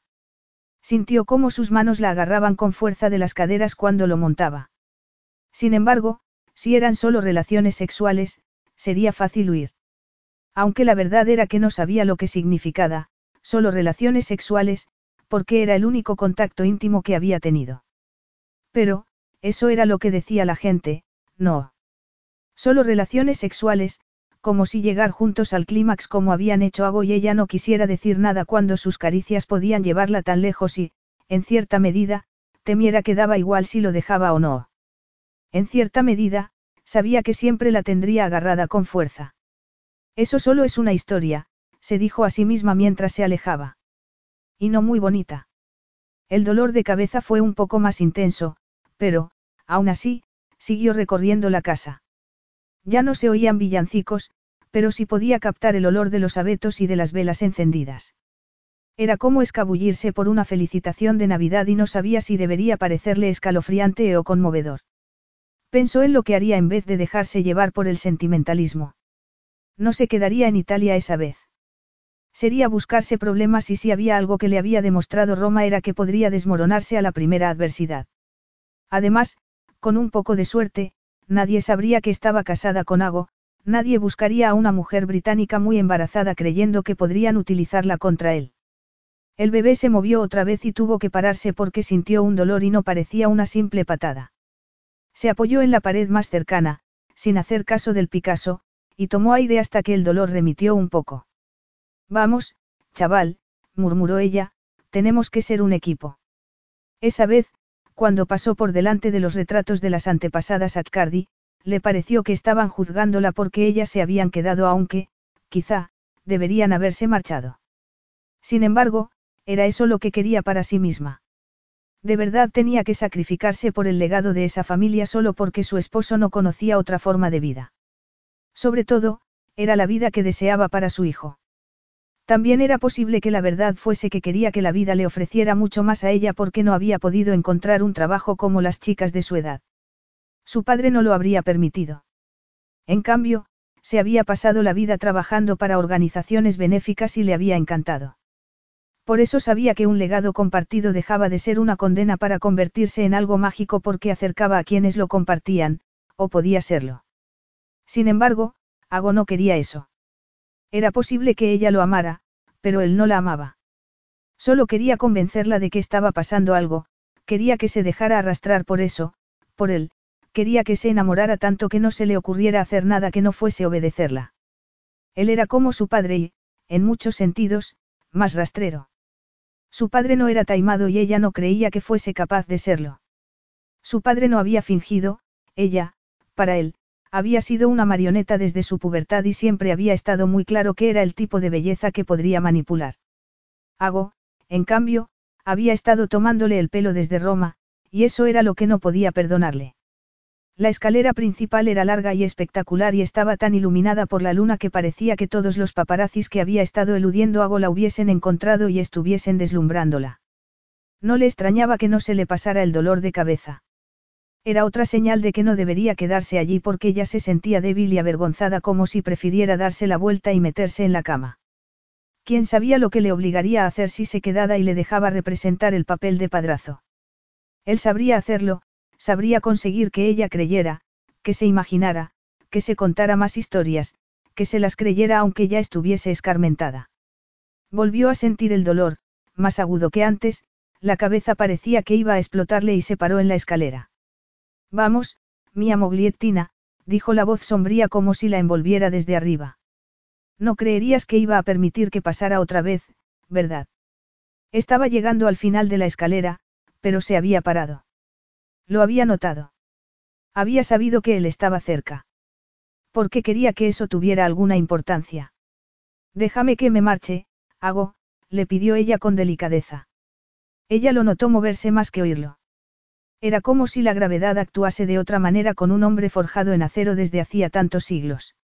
Esa fuerza, esa intensidad, y, esa noche, recubiertas por una furia lúgubre. No tuvo que darse la vuelta para saber que él también estaba bajando las escaleras. Comprenderás que no tengo la más mínima intención de dejar que te marches, Victoria, replicó él inapelablemente. ¿Acaso creías que iba a dejarte? Ella se dio la vuelta y no le sorprendió verlo a un par de escalones por encima de ella. Aún así, tuvo que echar la cabeza hacia atrás para mirarlo y casi se mareó. La luz de la luna seguía entrando por las ventanas y lo revestía de plata. Parecía un dios pagano con unos pantalones de seda que le colgaban peligrosamente de las caderas. Su pecho resplandecía como si fuese una obra de Miguel Ángel esculpida en mármol y creada solo para maravillar a quienes la contemplaran. Dio resultado. Sin embargo, él le había hecho una pregunta y ella dejó a un lado la impresión que sentía por dentro. Se olvidó de la luz plateada y del pecho de mármol, porque sabía que si se acercaba más, él no estaría tan frío como podía parecer a la luz de la luna, que estaría cálido si lo tocaba, que su calidez se adueñaría de ella, aunque eso no podía compararse, ni mucho menos, con su sabor y su olor. También sabía que lo llevaría siempre con ella. Quiero que me dejes marcharme porque estoy pidiéndotelo, contestó ella con una delicadeza que esperó que disimulara la tensión que sentía en la garganta. Además, hago, recuerda que no te he pedido nunca nada, solo que me dejes libre. ¿Por qué no hace falta que lo pidas? Gruñó él como un trueno que retumbó dentro de ella. ¿Acaso no te he dado todo lo que querías? Te he hecho gritar de placer, te he vestido, te he traído tu infancia para que te sintieras cómoda aquí, te he ofrecido una Navidad, ¿qué más quieres? Ella se frotó los costados del abdomen como si así fuera a aliviar el dolor que estaba sintiendo por dentro. No quiero que me traten como a un animal de compañía, agosto. No puedes entenderlo. Ella sabía que no lo entendía, que no podía entenderlo. Quizá fuese injusto pedirle algo así. No obstante, se acordó de cómo se sintió fuera de su despacho y escuchando lo que le decía a su padre, y le dio igual si era justa o no. No espero que lo entiendas, siguió Victoria con una voz tan rota que casi no la reconoció ni ella. Al fin y al cabo, porque iba a esperar que me trataras como no te tratas ni a ti mismo. Estás atado a este sitio, a tu legado, a lo que te dijeron tus antepasados y te has creído al pie de la letra, tanto que no puedes ver más allá. Solo veo una mujer a la que le han dado todo y solo quiere eludir sus responsabilidades. Yo no he pedido esas responsabilidades. ¿Crees que yo sí? Le preguntó él sacudiendo la cabeza. No sabía que se podían elegir las responsabilidades según le apeteciera a uno. Yo no he conocido ese lujo. Siento decírtelo, mi Mogliettina, pero es un lujo que tampoco está a tu alcance. Pues debería estarlo. Seguía agarrándose el abdomen y jadeaba un poco, aunque no sabía si era por la rabia o por ese dolor que ya era como algo palpitante. Él bajó a su escalón con una expresión casi despiadada a la luz de la luna. Sin embargo, cuando le agarró el brazo con firmeza, no le hizo daño. Ella sabía que él podía dominarse incluso en ese momento. Los, deberías, no nos sirven ni a ti ni a mí, Victoria. Me parece que quieres una vida distinta, pero, desgraciadamente, no tienes otra alternativa. Siento que pasaras una infancia tan complicada. ¿Y quién no? Alguien podría decir que estos son las ganas de conocer mundo que no te permitió tu padre, pero yo creo que no es verdad. Creo que intentas eludir lo inevitable. Ella se olvidó del dolor de cabeza y del dolor que sentía por dentro y frunció el ceño. Ese eres tú, no. Supongo que te consideras inevitable. Yo soy ineludible, replicó él con un brillo de advertencia en los ojos. Lo inevitable es que vayas a ser madre. Sientas lo que sientas por tu infancia, ya se ha acabado. No hay vuelta atrás, no se puede reparar. Creo que esto te hace temblar de miedo. Y yo creo que estás proyectando lo que te pasa a ti, le espetó ella. Aún así, a pesar del dolor que sentía en el abdomen, le pareció como si algo, se estremeciera. No tengo que proyectar esas cosas. Sé muy bien que soy y nunca fui un niño como los demás que podía divertirme como me apeteciera. Yo, al revés que tú, no lloro por la pérdida de algo que no tuve nunca porque sé que tenía una finalidad. Él le agarró el brazo con un poco más de fuerza y saltó una chispa entre los dos. Victoria solo pudo pensar en la palabra, amor. Se abría paso dentro de ella y la llenaba como si fuese un globo incontenible, pero de una forma dolorosa porque sabía que él no elegiría esa palabra, no era lo que él iba a decir. El legado Accardi y yo hemos intentado ponértelo fácil, Victoria. De verdad. Ella consiguió reírse. Tiene gracia porque yo no habría elegido la palabra, fácil. Él le soltó el brazo para poder mirarla como si pudiera convertirla en cualquier cosa que quisiera. Ella también lo miró y no pudo imaginarse que hubiese visto algo en él aparte de esa severidad inflexible, ese desdén infinito por todo lo que no fuera su tema favorito. Sin embargo, aquí estás, el día de Navidad, intentando escaparte otra vez, siguió Hago con una tranquilidad desquiciante. Si no quieres que te trate como a un animal de compañía, a lo mejor deberías dejar de comportarte como si lo fueses. Sin embargo, da igual porque ha terminado. Sintió que le flaqueaban las rodillas e intentó regañarse. Tenía que mantenerse recta y orgullosa para afrontar cualquier atrocidad que él fuese a decirle. Terminado. Ella sabía que no se refería al divorcio, pero eso no era tan tranquilizador como debería haberlo sido. Es posible que creas que esto ha sido complicado para ti, pero no tienes ni idea, contestó él en un tono más sombrío cada vez. Me pasé toda mi infancia viendo a mi madre medicada y encerrada. En sus peores momentos, no le dejaban ir sola ni al cuarto de baño. ¿Crees que yo no haría lo mismo si fuese necesario? Tengo entendido que tu madre estaba muy enferma, consiguió replicar ella. ¿Empezó así o acabó así? Hago sacudió la cabeza con un brillo en los ojos. En cierta medida, mi padre me parecía un monstruo por retener aquí a mi madre aunque le expresara su amor continuamente. Ahora doy por supuesto que hacía lo que tenía que hacer por muy desagradable que fuese. Mi madre no sabía nada de este mundo, de lo que le exigía el apellido Atcardi, Victoria se quedó sin respiración, pero él no había terminado. Ella no era como tú, Victoria, no estaba hecha específicamente para un mundo como este. Podría excusar los fallos de mi madre, pero los tuyos. Él sacudió la cabeza. No lo toleraré. Te encadenaré si es necesario. Haré lo que haga falta para proteger el legado al que he dedicado toda mi vida. Todo pareció desvanecerse bajo sus pies, como si la escalera se hubiese convertido en un mar, pero consiguió centrarse en Ago a la luz de la luna, en Ago, al que amaba contra su voluntad. Solo hablas de tu legado, no. Aún así, no te enteras. Te equivocas otra vez, gruñó él. Todo esto no es nada, Victoria retrocedió, se bajó el escalón para hacer un gesto con un brazo como si lo abarcara todo. Es una casa, son cosas, son historias que te han contado y tú te has creído sin rechistar. Sin embargo, en definitiva, ¿qué puede importar todo eso? En definitiva, repitió él con sarcasmo, es lo único que importa y lo preservaré aunque sea lo último que haga. Sin embargo, ese es el asunto, hago, replicó ella aunque se sentía mareada y no podía concentrarse en el cómo debería. Vas a fracasar, ya lo has hecho. Lo único que importa de verdad en esta vida es el amor y a ti te parece una debilidad. Victoria habría querido decirle más cosas, que lo amaba a pesar de todo y en contra de sus intereses, que creía que lo habría amado aunque no hubiese habido un bebé y un motivo que los hubiese unido de esa manera, que le gustaría poder volver a empezar otra vez, retroceder un año, cuando él fue a casa de su padre para lo que en ese momento ella comprendía que fue un castín. ¿Qué habría pasado si hubiese seguido el extraño impulso que sintió aquella noche? ¿Qué habría pasado si no hubiese hecho caso a su padre y le hubiese dicho a ese hombre, por muy imponente que le hubiese parecido, que era el único de los pretendientes que le había presentado su padre que hacía que sintiera algo? Quería tocarlo una última vez para llevarlo consigo cuando se marchara. Sin embargo, no hizo nada de todo eso porque todo en su interior pareció derrumbarse. Una oleada de algo terrible la estremeció. Lo último que vio antes de que todo se volviera negro fue el gesto de pánico en la cara de Agosto. Capítulo 10. Agobió que se quedaba pálida y se abalanzó para agarrarla antes de que cayera al suelo, y cuando no consiguió que abriera los ojos o que reaccionara empezó a gritar como si el mundo fuese a acabarse porque eso fue lo que sintió. Sobre todo, cuando sus palabras hirientes le resonaron en la cabeza.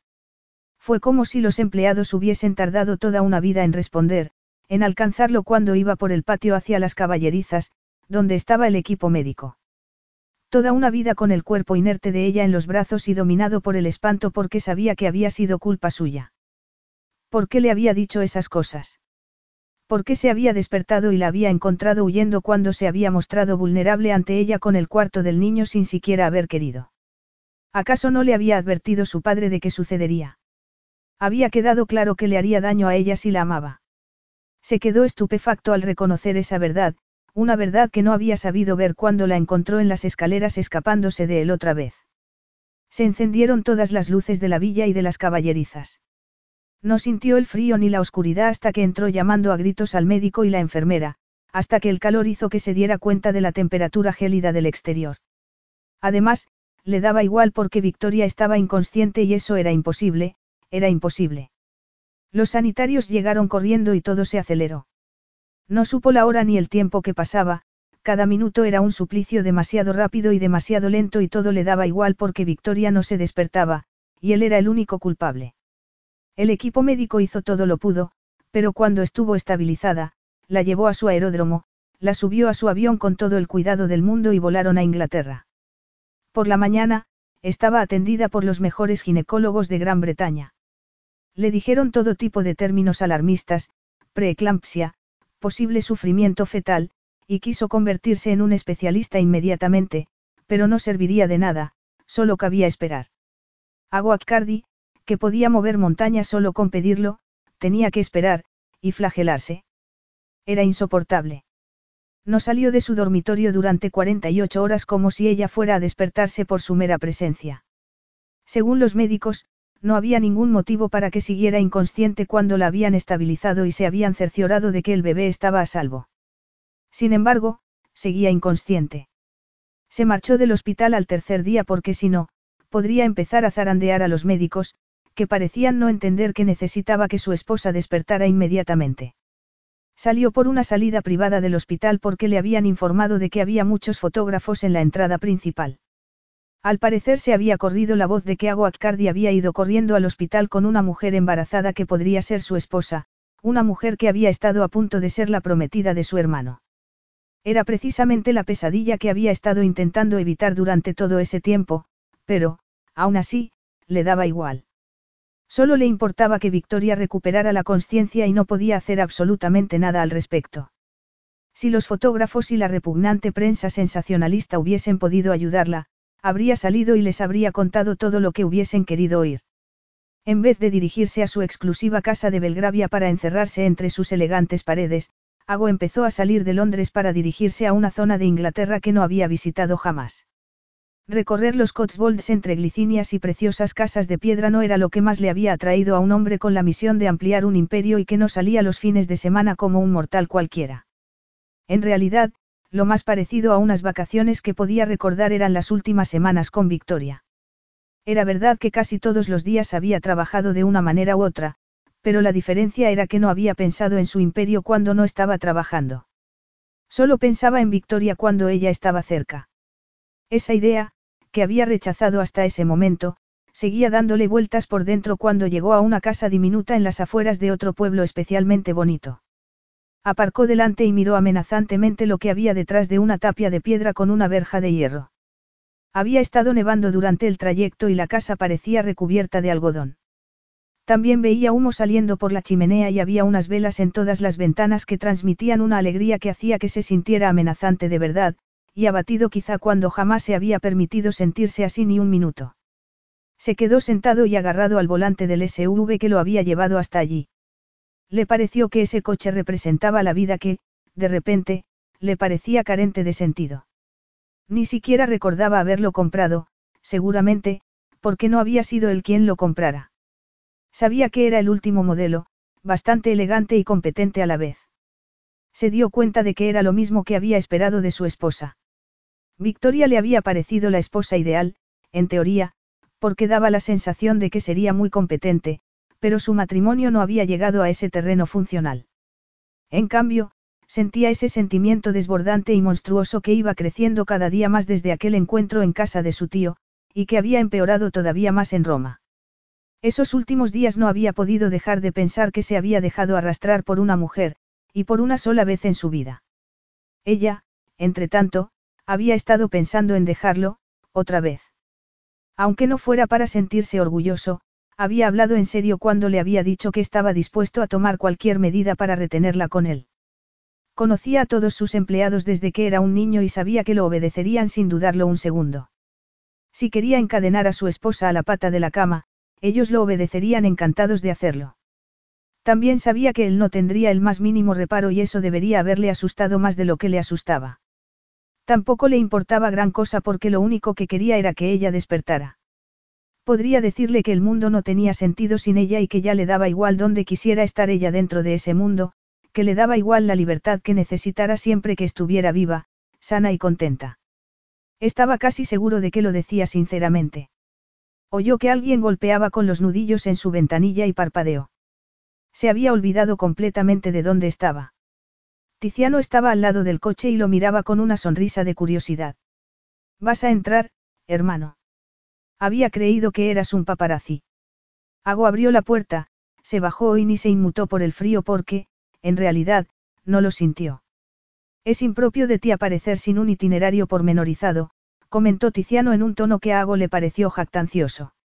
Sin embargo, también era posible que le diese envidia que su hermano hubiese encontrado la manera de ceder completamente a los sentimientos y fuese mejor por eso. Un itinerario previsto desde hace un mes y con un despliegue de seguridad. Victoria se ha desvanecido, lo interrumpió Ago. El bebé está bien aunque temieron por su vida al principio, pero ella no recupera la conciencia. No recupera la conciencia, Tiziano, repitió Ago mirando a su hermano con el ceño fruncido. Se arrepintió de haberlo dicho en cuanto terminaron de salir las palabras. Ni siquiera sabía por qué estaba allí. Se había pasado la vida intentando meter en vereda a su hermano, intentando moldear a Tiziano según las normas que habían regido toda su vida, y Tiziano lo había defraudado siempre. Sin embargo, se había montado en el coche y había ido hasta allí sin saber por qué. No sé por qué vengo a molestarte a tu encantador nido de amor, siguió Ago entre dientes. Debería haberte llamado. Sin embargo, su hermano menor tenía una expresión que él no le había visto nunca. Tiziano le dio una palmada en la espalda y después, para su asombro, le pasó el brazo por los hombros. No seas ridículo. Entra. Ago no captó el tono burlón habitual sino, más bien, compasión. No supo muy bien qué sentir al respecto, pero la verdad era que no sabía qué sentir sobre nada. También pensó que lo mejor sería volver al hospital, pero, al parecer, su cuerpo no opinaba lo mismo porque estuvo dentro antes de que se diera cuenta. Era la casa más pequeña que había visto en su vida. Tuvo que agacharse para entrar y le pareció que si tomaba mucho aire, podría golpearse la cabeza con el techo. Sin embargo, una vez dentro, se oía música y se olía a árbol de Navidad y a repostería.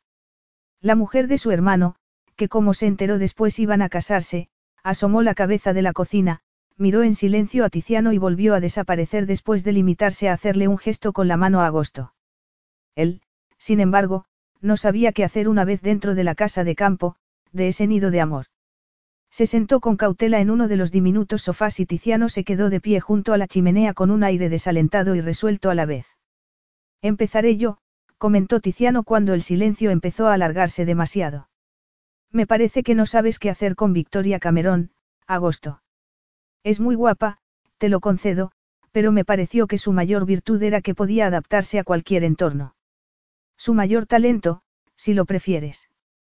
La verdad es que Everard Cameron es un hombre muy aburrido y lo natural sería que su única hija también fuera muy aburrida. No la conoces. Ago ni siquiera se dio cuenta, pero se levantó de un salto y estuvo a punto de golpearse la cabeza cada vez que respiraba.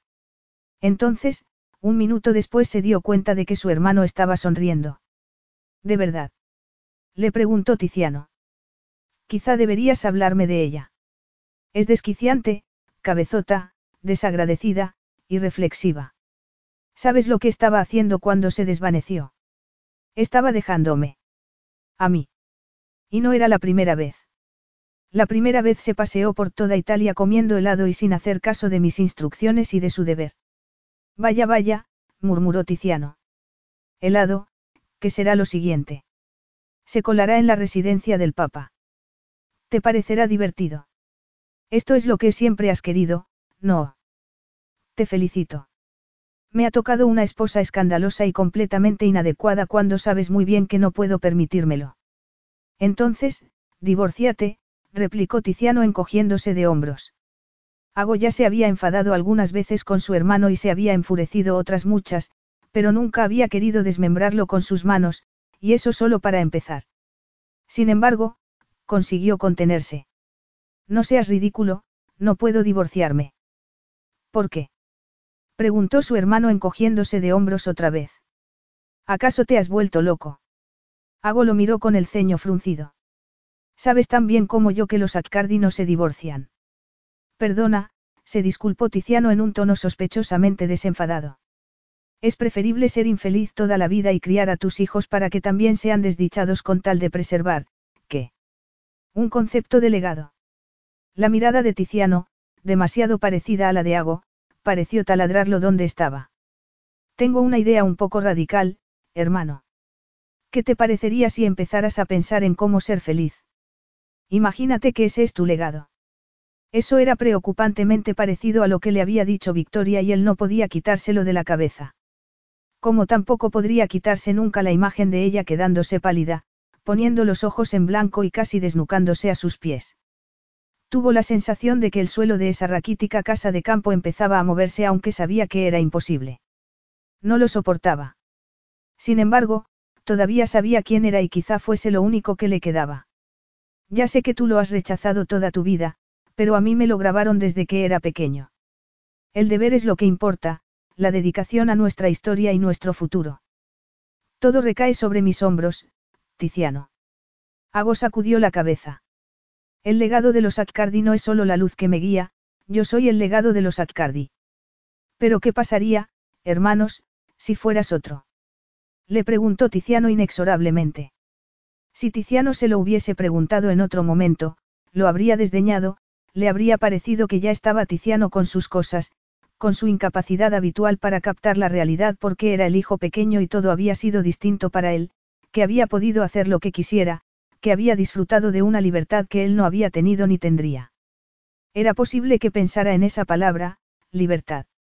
Algo así de sencillo, o eso parecía pensar Victoria.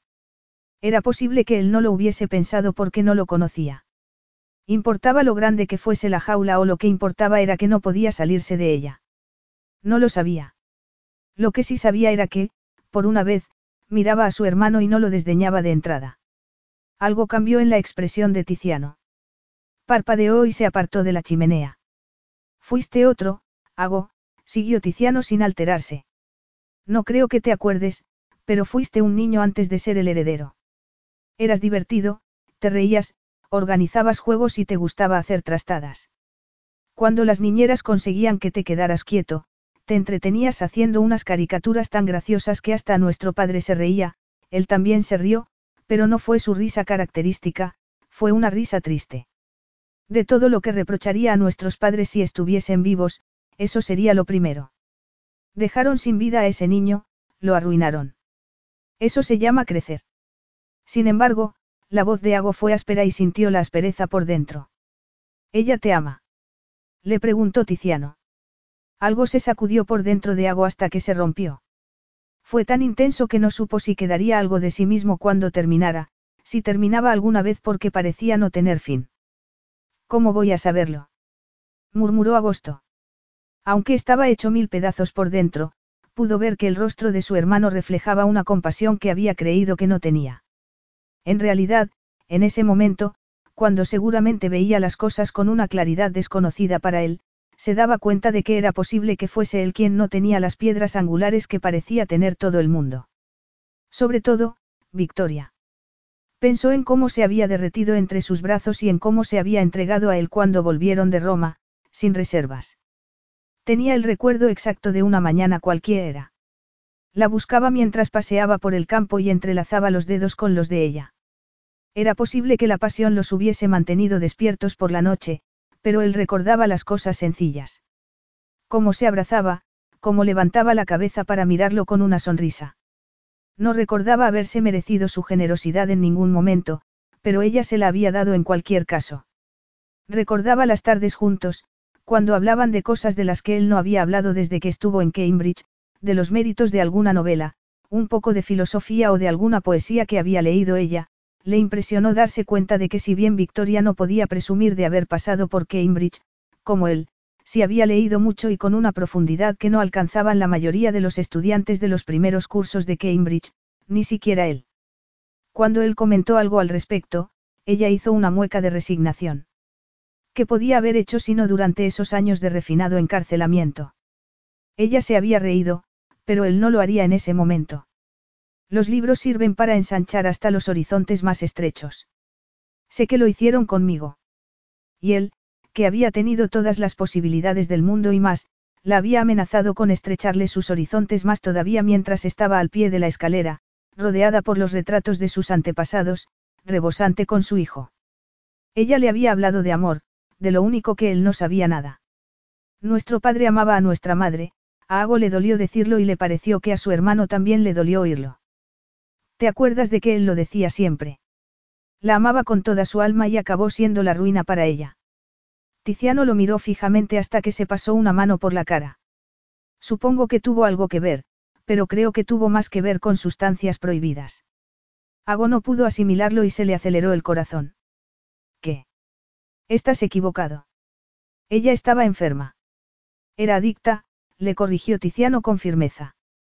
Además, hermano, era una egoísta y una especialista en culpar a cualquiera de sus problemas. No sé de qué estás hablando. Tiziano esbozó una sonrisa que no se reflejó en sus ojos. Claro que no. Te lo ocultaron y te inculcaron que tenías que ser el ejemplo que no fueron ellos. Nuestro abuelo no podía soportar que nuestra abuela no lo amara cuando ella le había dejado muy claro que no lo amaría jamás. Nuestro padre. ¿Cómo crees que una chica tan sencilla como nuestra madre aprendió a experimentar con pastillas? Ninguno de ellos se paró a pensar que el principal problema de sus matrimonios eran ellos mismos. Ago no supo si se había abierto el suelo bajo sus pies o el mundo había empezado a girar demasiado deprisa, solo supo que sentía algo parecido al vértigo y que no podía dejar de mirar a su hermano, que decía unas cosas que deberían haber sido imposibles. Sin embargo, sabía que algunas eran verdad porque se las había dicho Victoria. Eso que has dicho es imposible, replicó él a pesar de todo como si estuviese aferrándose a un clavo ardiendo. Eran unos hombres ejemplares. Rectos, cumplidores, entregados a... A eludir las responsabilidades, hago, lo interrumpió Tiziano. A fingir que tú resolverías los problemas. A hablar sin parar de legados sin hacer nada para preservar los suyos. Hago solo pudo mirar fijamente a su hermano aunque solo podía ver los espectros de los hombres que había intentado que se sintieran orgullosos de él durante toda su vida. En cierto sentido, eran lo único que había visto durante todo ese tiempo. Aún así, Tiziano seguía hablando. Aunque no te creas ni una palabra de lo que digo, piensa una cosa. Los dos murieron amargados. Eso es lo que tú quieres. Sus esposas prefirieron evadirse con sustancias tóxicas a la presencia de sus esposos. ¿Te parece atractivo? Piénsalo, agosto. Estás esperando un hijo. Un hijo, consiguió murmurar Ago. Victoria va a darme un hijo. Tiziano se acercó a su hermano como si no pudiera evitarlo. Hago, hermano, sé sincero contigo mismo por primera vez en tu vida, te lo ruego. Hago quiso replicar que era sincero, que se había pasado la vida siendo implacablemente sincero y que lo había pagado, pero allí, en esa casita de campo encantada, asimilando las cosas que no podía entender, o que entendía demasiado bien aunque no le gustaran, no pudo decir ni una palabra. Su hermano pequeño lo miró y él pudo verse. Hago pudo ver no solo en lo que se había convertido, también podía ver a aquel chico travieso que no recordaba casi, al chico brillante, atrevido y gracioso, que no era irresponsable, pero tampoco dominado por el sentido del deber, que no era más temerario que cualquier otro chico, pero que sabía que algún día se esperarían grandes cosas de él. Entonces, su abuelo enfermó y su padre se enfureció más. Él supuso que su madre habría tenido algo que ver, pero no le habían animado a que analizara la situación, al menos, como lo había hecho Tiziano.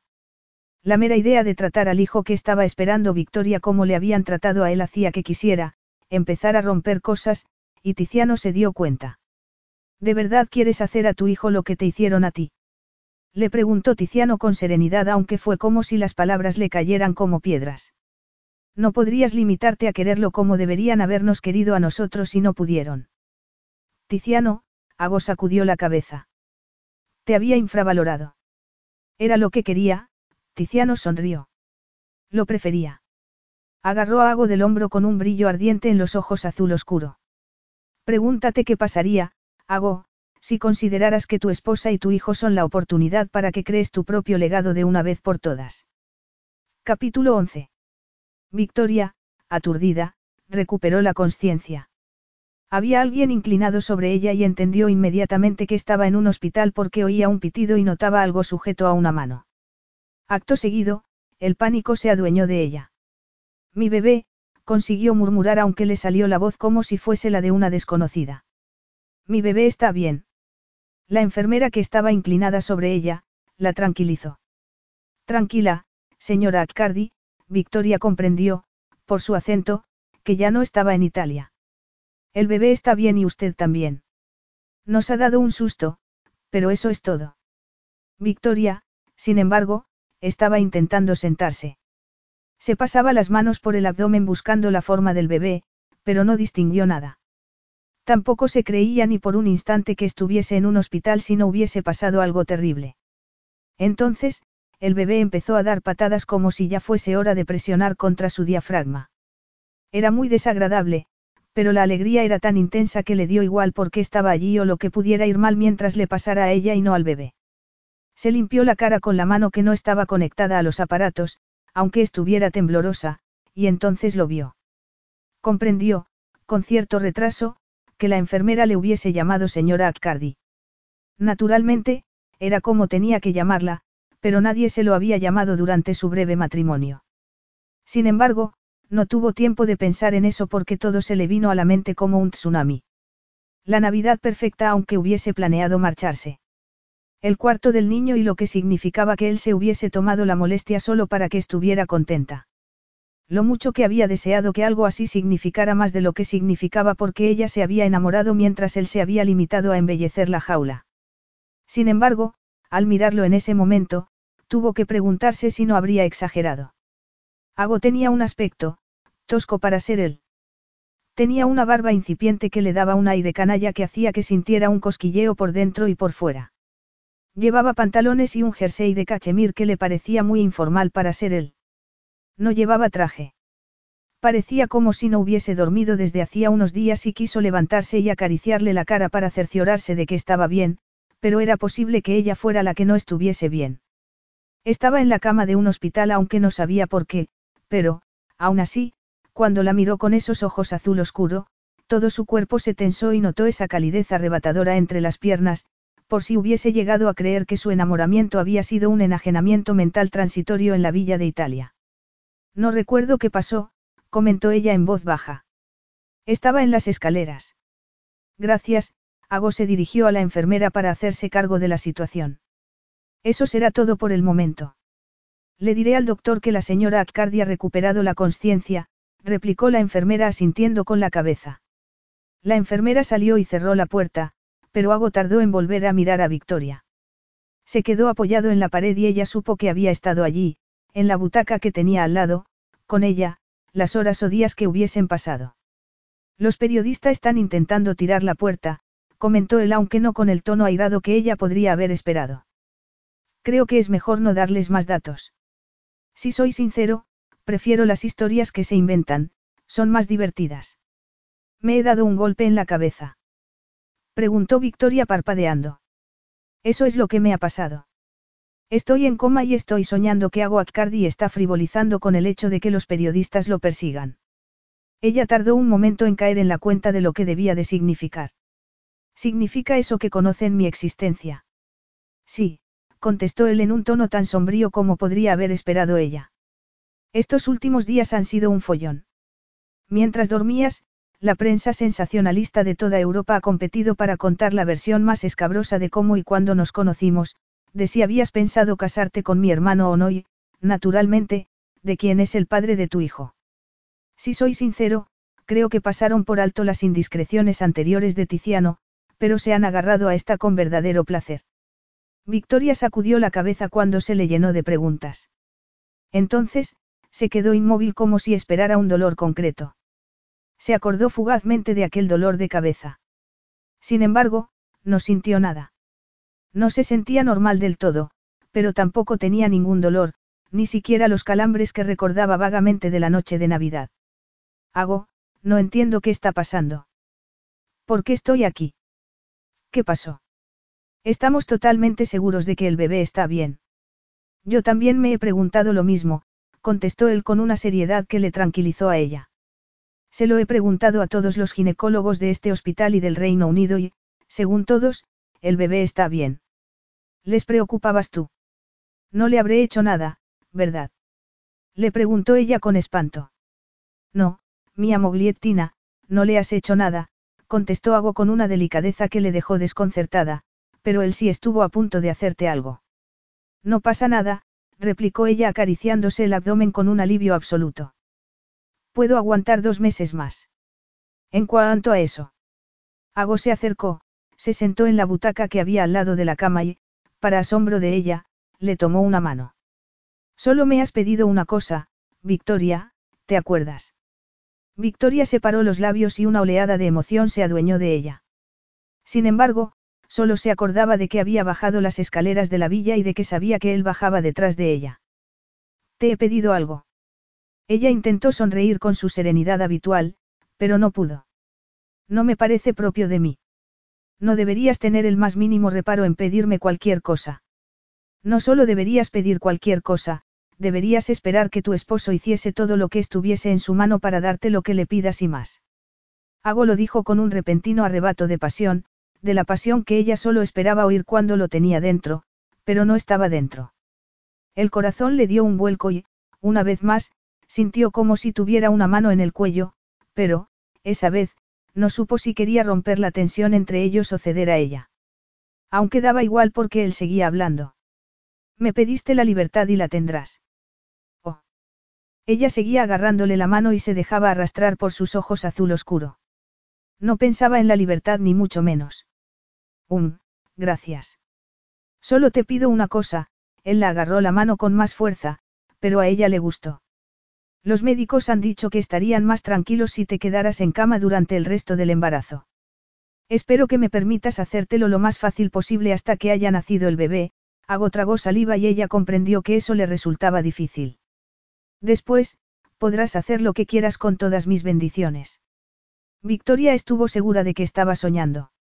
Él volvió a apretarle la mano y ella pudo notar su calidez y su fuerza, pudo captar la intensidad de su rostro y la sinceridad absoluta de su mirada.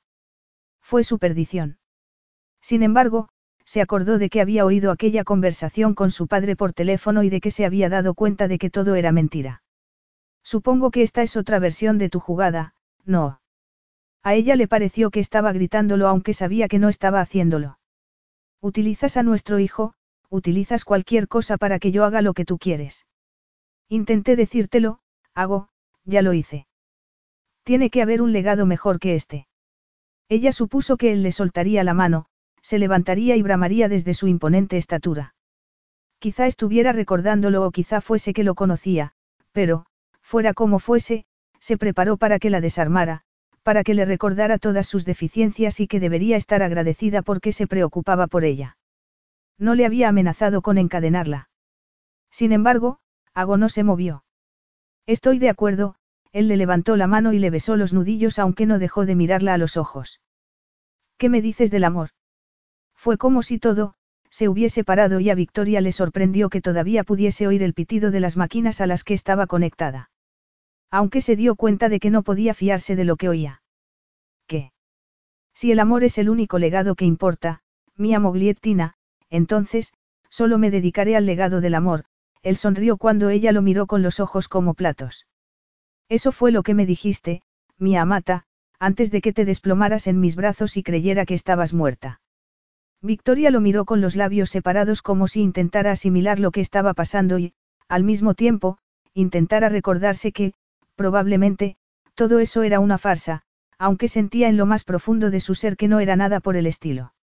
Ago se puso serio, como si pudiera interpretar todo eso en su rostro, aunque sus ojos todavía resplandecían. Te prometo, aquí y ahora, que todos los votos que hicimos en la iglesia significan algo. Quiero amarte y honrarte. Quiero ocuparme de ti y de nuestro hijo y no hacerle nunca lo que me hicieron a mí. Te prometería todas esas cosas ahora mismo y lo haría con toda mi alma, pero lo cierto es que no las he hecho nunca, que me enseñaron desde muy pequeño que el amor es el enemigo y sospecho que no lo haré muy bien, pero lo intentaré por ti, mi adorable Mogliettina. Lo intentaré todos los días a todas horas. Ella estaba escarmentada. Sabía que no había nada peor que la esperanza, aunque no podía contenerla por mucho que lo intentara. Se adueñaba de ella, derrumbaba los muros y hacía que se preguntara, ¿y sí? Además, tenía la disparatada idea de que esa libertad con la que había soñado estaba esperándola y si tenía el valor de dar el paso. No para alejarse de él, sino para acercarse. No había ni la más mínima parte de su ser que quisiera alejarse de él por mucho que creyera que debería hacerlo. Victoria le tomó la otra mano. No pasa nada, replicó ella con delicadeza. No me importa que no tengas experiencia. Alguien me dijo una vez que lo que cuenta es el entusiasmo. Ella vio que su rostro sombrío se iluminaba porque se lo dijo él aquella noche en el jardín de su tío. En ese momento, como entonces, Victoria sonrió y se acercó a él. Confía en mí. Te amo, él hizo una pausa como si quisiera paladear esas palabras. Te amo, Victoria, y creo, si soy sincero, que te amo desde que te vi en aquella cena en casa de tu padre. Sin embargo, era incomprensible para mí. Di por supuesto que si me sentía alterado en tu presencia, tenía que desestimarte. Te mantuve cerca de la única manera que podía entenderlo. Intentando endosarme a tu hermano, comentó ella con ironía. Es casi un poema de amor. Entonces, por fin, ella creyó que todo eso podía ser real. El serio, inflexible y sombrío levantó la mano para besarle los nudillos otra vez. Además, sonrió cuando volvió a mirarla y ella vio un resplandor en el azul oscuro de su mirada. Me traicioné completamente para poder tocarte en aquel jardín, siguió él con la voz ronca y algo que se parecía mucho a la alegría. Volvería a hacerlo y lo hice. Me dejaste y te busqué, y tuve la brillante idea de retenerte utilizando el sexo. Estaba seguro de que podría amarte así sin sentir nada más, pero no dio resultado. Mi amor, nada de todo eso ha dado resultado. Hago, susurró ella sin cansarse de saborear su nombre. Me habría casado con tu hermano porque habría sido fácil, amigable, sin complicaciones. Yo me temo que si habría habido complicaciones, murmuró Ago sacudiendo la cabeza. Ella sonrió con una felicidad que no recordaba haber sentido nunca. Es posible que tú y yo no seamos fáciles e, incluso, es posible que algunos días no seamos amigables, pero habrá alegría. Algunas veces será complicado, pero ¿cómo no iba a serlo amar así a alguien? Sin embargo, habrá amor porque te amé al principio y te amaré siempre. Estoy deseando que llegue el resto de nuestras vidas para demostrártelo. Solo tienes que pedirlo, mi amor, ella se movió para que él pudiera acercarse más y le besara la frente, las mejillas y los labios. Pide lo que quieras, mi amogliettina, mi amor, y lo tendrás. Solo quiero una cosa, susurró ella sin separar los labios de los de él. Dímela, casi le ordenó él. Ella apartó la cabeza y le tomó la cara con una mano, su adorada y preciosa cara. Tú. Te quiero a ti, hago, para siempre. ¿No lo ves? murmuró él. Siempre he sido tuyo. Desde que nos conocimos y en todo momento desde entonces. Y solo el hecho de que estuvieran en la habitación de un hospital les impidió demostrarse su amor. Capítulo 12. Unos días después, Victoria celebraba Año Nuevo abrazada a su amor en la villa mientras Agola leía lo que decía la prensa sensacionalista sobre su escandalosa relación y se reían juntos como si solo fueran cuentos de hadas. Solo es una historia más, mi amore, le dijo un día Ago cuando ella se enfadó por lo que decían algunos periódicos. Recuerda que nosotros sabemos la historia de verdad. Además, la historia de verdad era mejor en todos los sentidos y era suya. Después del susto, su hijo llegó al mundo en su fecha y muy sano. Cristiano Domenico Accardi era una amenaza desde el primer aliento, pero estaban entusiasmados. Sin embargo, ahí fue donde empezó el verdadero trabajo. Las cosas no eran siempre fáciles. Ninguno de los dos, cuando llegaba el momento, sabía gran cosa del amor o de las relaciones sanas que algunas personas sabían tener, o eso parecía. Quizá puedas escribirlo en tu diario para las generaciones venideras, gruñó Hago después de una tarde aciaga. Que se olvide de la esperanza todo el que se meta. Eso sería abdicar, replicó ella. Hago se ofendió, pero lo resolvieron como siempre. Hablándolo mucho después de haber expresado todas las diferencias en la cama. Él le dijo, muy solemnemente, que debería conocer el mundo y aprovecharse de su libertad. Sin embargo, la verdad era que el mundo que ella quería conocer era el mundo que tenía con agosto. Por eso, viajaron juntos y pasaron el primer año de vida de Cristiano yendo a todos los sitios que le habían prohibido conocer sola. Además, aunque habían decidido que planearían bien la llegada del siguiente hijo, la naturaleza decidió otra cosa. Su segundo hijo, el aparentemente alegre Fabiano, nació 15 meses después que su hermano mayor. Te diré que tengo la fantasía permanente de verte embarazada de nuestros hijos una y otra vez. Ago se lo comentó a la segunda mañana de vida del pequeño Fabiano, mientras le daba el pecho con Cristiano hecho un ovillo a su lado.